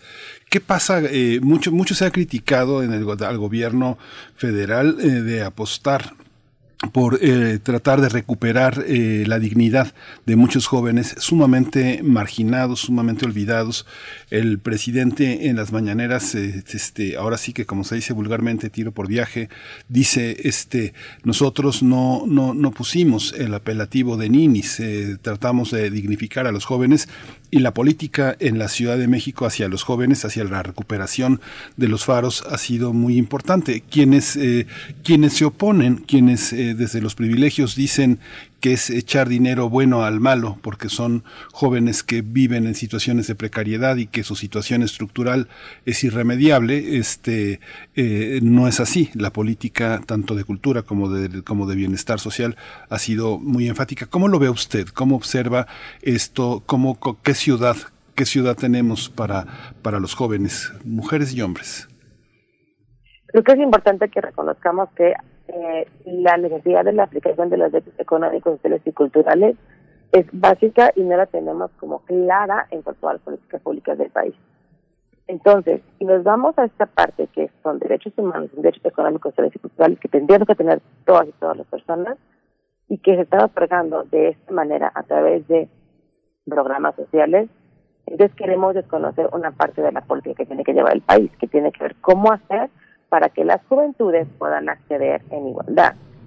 Vemos cómo ha habido un avance para los jóvenes para que se puedan desplazar con la movilidad que se está mejorando, con las ciclovías, con las líneas. Sin embargo, el que constantemente se esté criticando el gasto que se ejerce para que puedan obtener unas mejores opciones de vida es negar la posibilidad de que esas personas también tienen derechos. Y es una mirada completamente clasista, es decir, ¿por qué este sí, por qué este no? Si este ni este ni lo otro. Y entonces volvamos a ver cómo estamos en realidad en materia de población, cuántas personas sí podemos tener la posibilidad de adquirir más de dos o tres salarios mínimos. Y desde esa óptica, los que lo pueden recibir, qué condiciones de vida tienen. Y desde ahí, cómo van a lograr que la educación de sus hijas y sus hijos pueda ser de la mejor calidad. O cómo podemos llegar a avanzar en un país si no podemos dotarles de cosas básicas a las juventudes, que son las que mañana van, queremos que estén dirigiendo o van a estar dirigiendo el país. Creo que es una mirada muy simplista el creer que no se va a lograr nada, el no entender la trascendencia de la educación de los jóvenes y de las juventudes, y sobre todo el generar espacios que parece que no van hacia ningún lado, pero en realidad están cambiando la política pública. Desde una mirada de privilegio total, yo diría, ¿por qué tengo que darle mi dinero? Desde una mirada de derechos humanos y desde la integración de derechos económicos, sociales y culturales, yo vería como necesario que se sigan reproduciendo este tipo de acciones y que veamos a los programas ver como importantes para poder ir mejorando las condiciones de estabilidad en el país y sobre todo ir mitigando esta brecha de violencia sistemática y estructural contra las mujeres. ¿Por qué? Porque las mujeres jóvenes son las más pobres.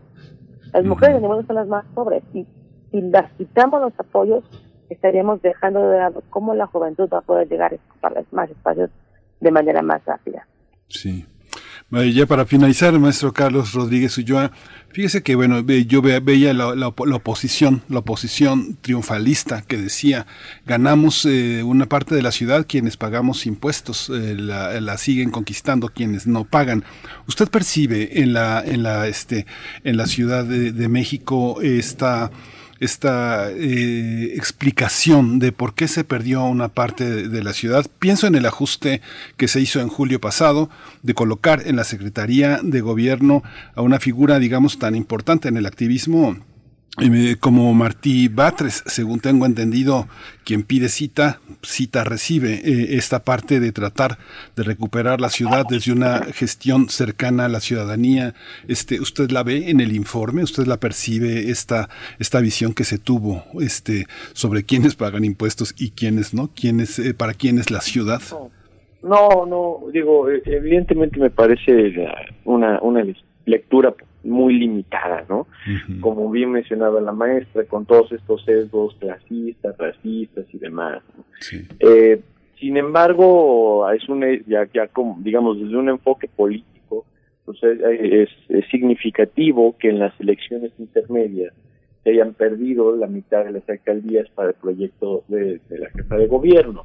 Ahora, eh, se han dado cambios y, insisto, para mí ese es, este es el sello ¿no? de la administración Sheinbaum, es que es dinámica, o sea, es cambiante, la incorporación de Martí Bates pues, tiene claroscuro, tiene cierto que tiene mucha interlocución política, mucho más experiencia, bueno, también suceden eventos como de los migrantes, ¿no? Eh, pero también tiene activos como lo que estábamos mencionando de la relación con la alcaldía Cuauhtémoc, en temas de seguridad. Entonces, me parece que eh, e, este eh, aquí hay que hay que eh, observar digamos cómo está aprendiendo la administración Sheinbaum y qué tanto se beneficia la, la ciudad de ello. Em, sin duda hay una larga agenda por atender hay una larga agenda por atender pero está claro que pues es una ciudad dinámica es una ciudad de movimiento la ciudadanía estamos ahí presentes para muchas cosas para bien para mal y eh, la administración pues gestiona esta esta esta gran energía colectiva no ahora si le alcanza porque a ver aquí hay que ser claros y identificar que la la, la alcaldesa Sheinbaum pues es es candidata a la presidencia de la República no es una candidata que pues falta mucho es una candidata en una carrera muy larga. Sin embargo Me parece que tiene un gran foro, que tiene apoyo, y bueno, vamos a ver si le alcanza, ¿no? Hay actores políticos que dicen que no van a, no va a tener esta proyección a nivel nacional, que tres años no son mucho, pero eh, me parece que sí está clara la eh, cercanía que tiene con el presidente y vamos a observar hasta dónde hasta dónde evoluciona no solamente para bien de la ciudad sino para su proyecto político personal y del movimiento que ella representa no esa es como la gran incertidumbre qué tanto eh, alcance tendrá la figura de la doctora Sheinbaum en esta proyección nacional pues les agradecemos esta charla. Por ahí ya se nos pasó también comentar sobre la primera clínica del país para personas trans en Latinoamérica. Por ejemplo, hay clínicas de este tipo, pero la mayoría son privadas. Entonces, bueno, hay todavía mucho que conversar, pero les agradecemos este momento, maestra Fátima López, maestra en Derechos Humanos y Paz, especialista en estudios de género y psicoterapeuta gestalt. Gracias por, por participar en esta mesa. Muchas gracias por la invitación. Hasta pronto. Igualmente, maestro Carlos Rodríguez Ulloa, miembro del colectivo CACEDE. Nos encontramos próximamente. Muy buenos días, muchas gracias a ustedes por la invitación y saludos al auditorio. Muchas gracias. Gracias. Pues nos vamos directo a hablar de química. Ya está el doctor Plino Sosa con nosotros. Primer movimiento. Hacemos comunidad en la sana distancia. El crisol de la química. El carbonato de calcio o el deseo de alcanzarse es el tema de esta mañana con el doctor Plinio Sosa. Ya estamos con él, eh, quien es académico de tiempo completo de la Facultad de Química y se dedica principalmente a la docencia y a la divulgación científica. Lo hace así en este espacio. Doctor Plinio Sosa, buenos días. ¿Cómo te encuentras este miércoles? Muy bien, Berenice, gracias. Eh, Gracias. Miguel Ángel, buen día. Doctor, buen día. Bienvenido, escuchamos. En efecto, el carbonato de calcio es el rey de las construcciones.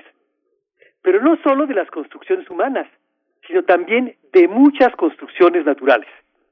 Ejemplos de esta enorme variedad de construcciones hechas con carbonato de calcio son las grandes rocas de piedra caliza, obviamente, en suelos y montañas, las caprichosas formaciones de estalactitas y estalagmitas en cuevas y cavernas, los numerosos edificios hechos por el Homo sapiens que van desde las pirámides de Egipto hasta la Catedral de Burgos, las bellas obras de escultura y arquitectura hechas de mármol, las conchas y esqueletos de diversos organismos como moluscos, esponjas, corales, ¿sí?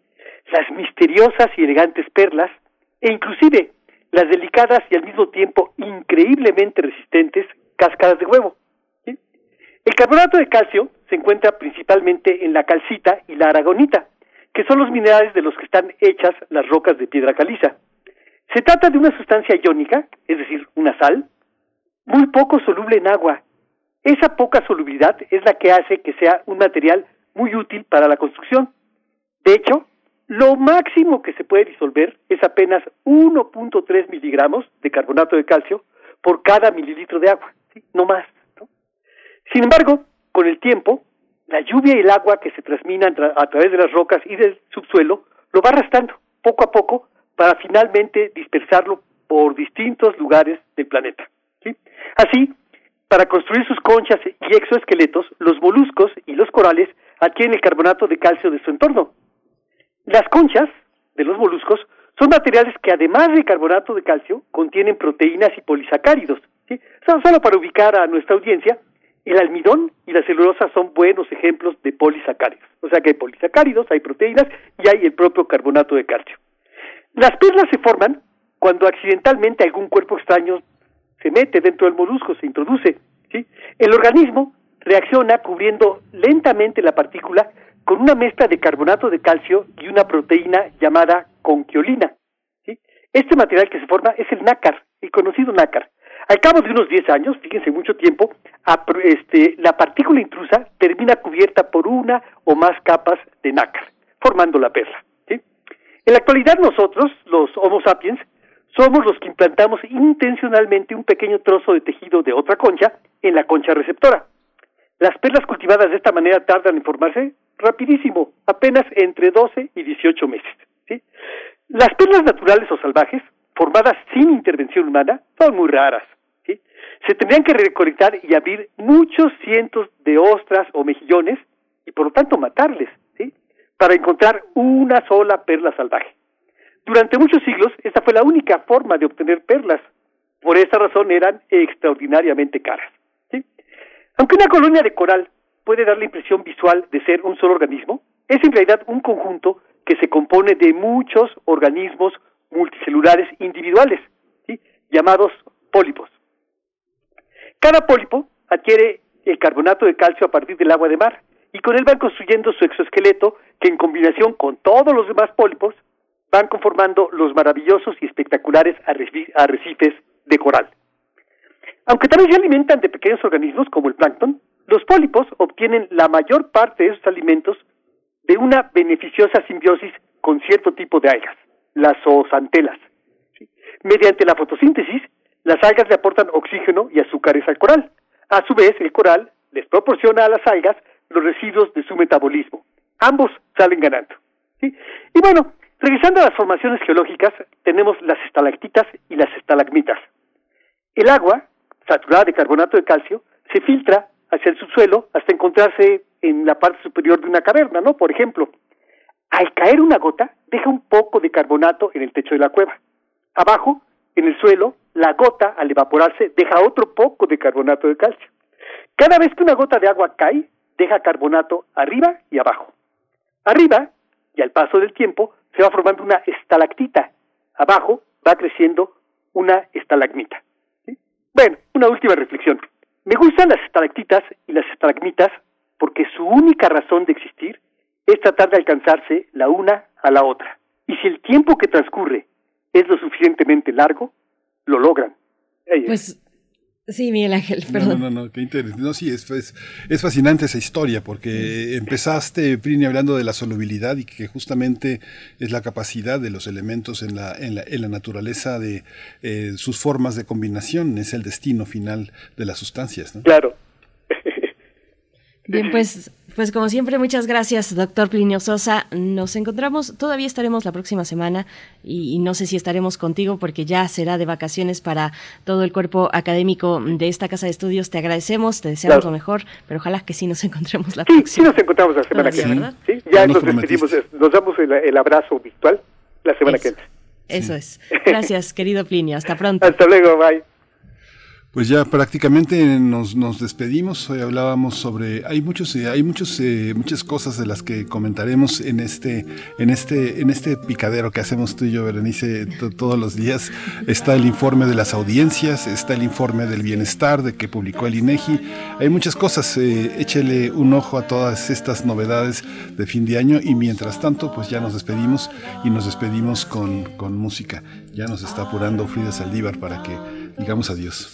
Ulises Hatchis a cargo de esta canción que se titula Lo haré. Pues sí, muchas cosas, bueno, se nos acaba el tiempo, pero está ahí lo de eh, este, este revés que da la Suprema Corte de Justicia de la Nación, que sup- eh, suspende este acuerdo que blindaría pues las obras, las mega obras del gobierno federal. Pero nos despedimos ya, les invitamos a permanecer aquí en Radio UNAM y encontrarnos el día del- de mañana en punto de las 7, poquito después de las 7, horario del centro. Gracias, Mil Ángel, gracias al equipo. Gracias, nos despedimos con esta pieza de Ulises Hadjiz, Lo haré. Esto fue Primer Movimiento. El mundo desde la universidad. extraño y te vuelvo a ver aquí usando las palabras que arman tantos sitios que nunca encuentro.